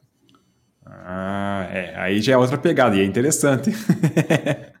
aí você leva o seu computador no bolso. É, você faz, você faz assim, deixa o seu Proxbox com um Mac parrudão ali em casa e co compra, sei lá, um, um, Chrome, um Chromebook, né, um Chrome OS, um negócio assim, um hardware desses batatinha, e aí abre o Parsec lá e acessa. E acessa tudo e faz até render de vídeo em 8K. Aí, aí, aí já imagino, nunca foi tão potente. Imagina o cara lá naquele, naquela, naquele café, né, de, de aeroporto ou alguma coisa assim, esperando com o Chromebook zoado lá rodando o Macintosh, fazendo um render no DaVinci Resolve, o pessoal andando assim, só. Hum, que magia negra que é essa? que que é Você já viu o airdrop aqui do meu Chromebook? Olha só que beleza. Sinistro. É, Gabriel, obrigado aí pela sua presença. Obrigado aí por obrigado compartilhar o seu conhecimento. Não, obrigado pelo convite, de verdade mesmo, por terem procurado. Só para a gente encerrar aqui, Gabriel, manda aí quais são os endereços das redes sociais, o endereço do seu canal, fórum, Discord, Onde que o pessoal aqui. Como é que, que é o pessoal te acha na internet? Exato, onde que nossos fãs vão poder começar a te perguntar. Para achar o universo Hackintosh, basta digitar lá youtube.com/barra. É, agora tem o um arroba, né? Que são os, os headers, tem um, um, nome específico lá, né? Mas é o arroba universo Hackintosh, ou procurando por universo Hackintosh, ou somente pelo meu nome, Gabriel Luchina, com CH, também vai encontrar o canal. Você também pode acessar o Discord a partir de discord.universohackintosh.com.br. Tem o nosso endereço, né? O Discord, é, perdão, tem o nosso endereço, que é o universohackintosh.com, também.com.br, leva tudo ao mesmo portal, mas eu confesso que o portal, a parte de blog, eu não consigo manter tudo sincronizado né, com o YouTube, mas lá também vai ter os links de acesso tanto ao Discord quanto ao canal do, do YouTube, as documentações, guias aqui, tudo no nosso idioma português Brasil, para facilitar o acesso para todo mundo que quer ter aí o, o seu Hackintosh funcionando. Show de bola. Bom, Gil, você é da casa também, mas é sempre bom agradecer você por participar aqui do Diocast também sempre que a gente tem mais pessoas para trocar essa ideia, é muito interessante. E onde que as pessoas podem te encontrar, Dio? Conta aí para os ouvintes do Diocast. Boa pergunta. A gente tem, na verdade, um endereço bem interessante para as pessoas acessarem, que é diolinux.com.br barra links Claro, o, o é o nosso portal, você encontra um monte de notícias, tutoriais, informações, mas no Links você encontra absolutamente tudo que a gente faz. Então, tem canal no YouTube, canais no YouTube, no plural, né, hoje em dia, tem canal da Twitch, tem Twitter, tem Instagram, tem dois Instagram na realidade, tem o próprio Geocast, tem os nossos cursos, tem o fórum, tem um monte de coisa que a gente faz, por lá você encontra tudo isso aí. E para você que é membro ou que está interessado em se tornar membro do projeto de Linux, assinando lá o clube de canais do YouTube, para facilitar a vida e levar o conhecimento de forma mais fácil para vocês ainda, agora todos os cursos que são exclusivos do Geolinux Play, que são os cursos que a gente desenvolveu, os conteúdos que a gente desenvolve ali com todo o carinho, especificamente para os membros, estão acessíveis em playlists dentro do YouTube. Então não precisa criar um cadastro em outro sistema, fazer login, nada. Você entra no YouTube com a mesma, a mesma conta que você assinou o clube de canais e vai ter ali todas as playlists muito fácil para você poder assistir, comentar com a comunidade, mandar mensagem para a gente também. Logo, logo vai ter mais conteúdos lá. Então fique de olho, Pô, inclusive conteúdo de bastidores que o Dio está preparando. 20 horas só de curso de terminal Linux para você debulhar tudo que tem para saber a respeito desse tipo de assunto. Na verdade, tudo é exagero, né? Porque sempre tem mais. Inclusive, a gente está preparando aí, vou dar um spoiler, posso? Eu acho que eu não tinha nem mencionado com você, Ed. A gente, sabe o Linux from Scratch? Já ouviu sim, falar do projeto? Sim. Que é aquele projeto que, na verdade, é um livro que você constrói a sua própria distribuição Linux, compilando cada software, cada biblioteca. Estamos preparando um curso aí, já tem 26 aulas gravadas e provavelmente vai dar bem mais. Então, se você já é membro, fica ligado aí que em breve a gente deve liberar isso para vocês, além de material de bastidores e tudo. Bom, pessoal, muito obrigado a todos vocês que acompanharam o Diocast até aqui. Muito obrigado, Dio e Gabriel, por terem meu, colaborado com esse papo super bacana. Eu já estou aqui com o dedinho coçando para desmontar a minha máquina, e isso é um perigo. Mas, enfim, eu acho que o meu projeto de Hackintosh vai ter que esperar um pouquinho. Pelo menos, quem sabe, até a publicação do próximo Diocast. E por falar nisso, muito obrigado e nós nos vemos no próximo Diocast.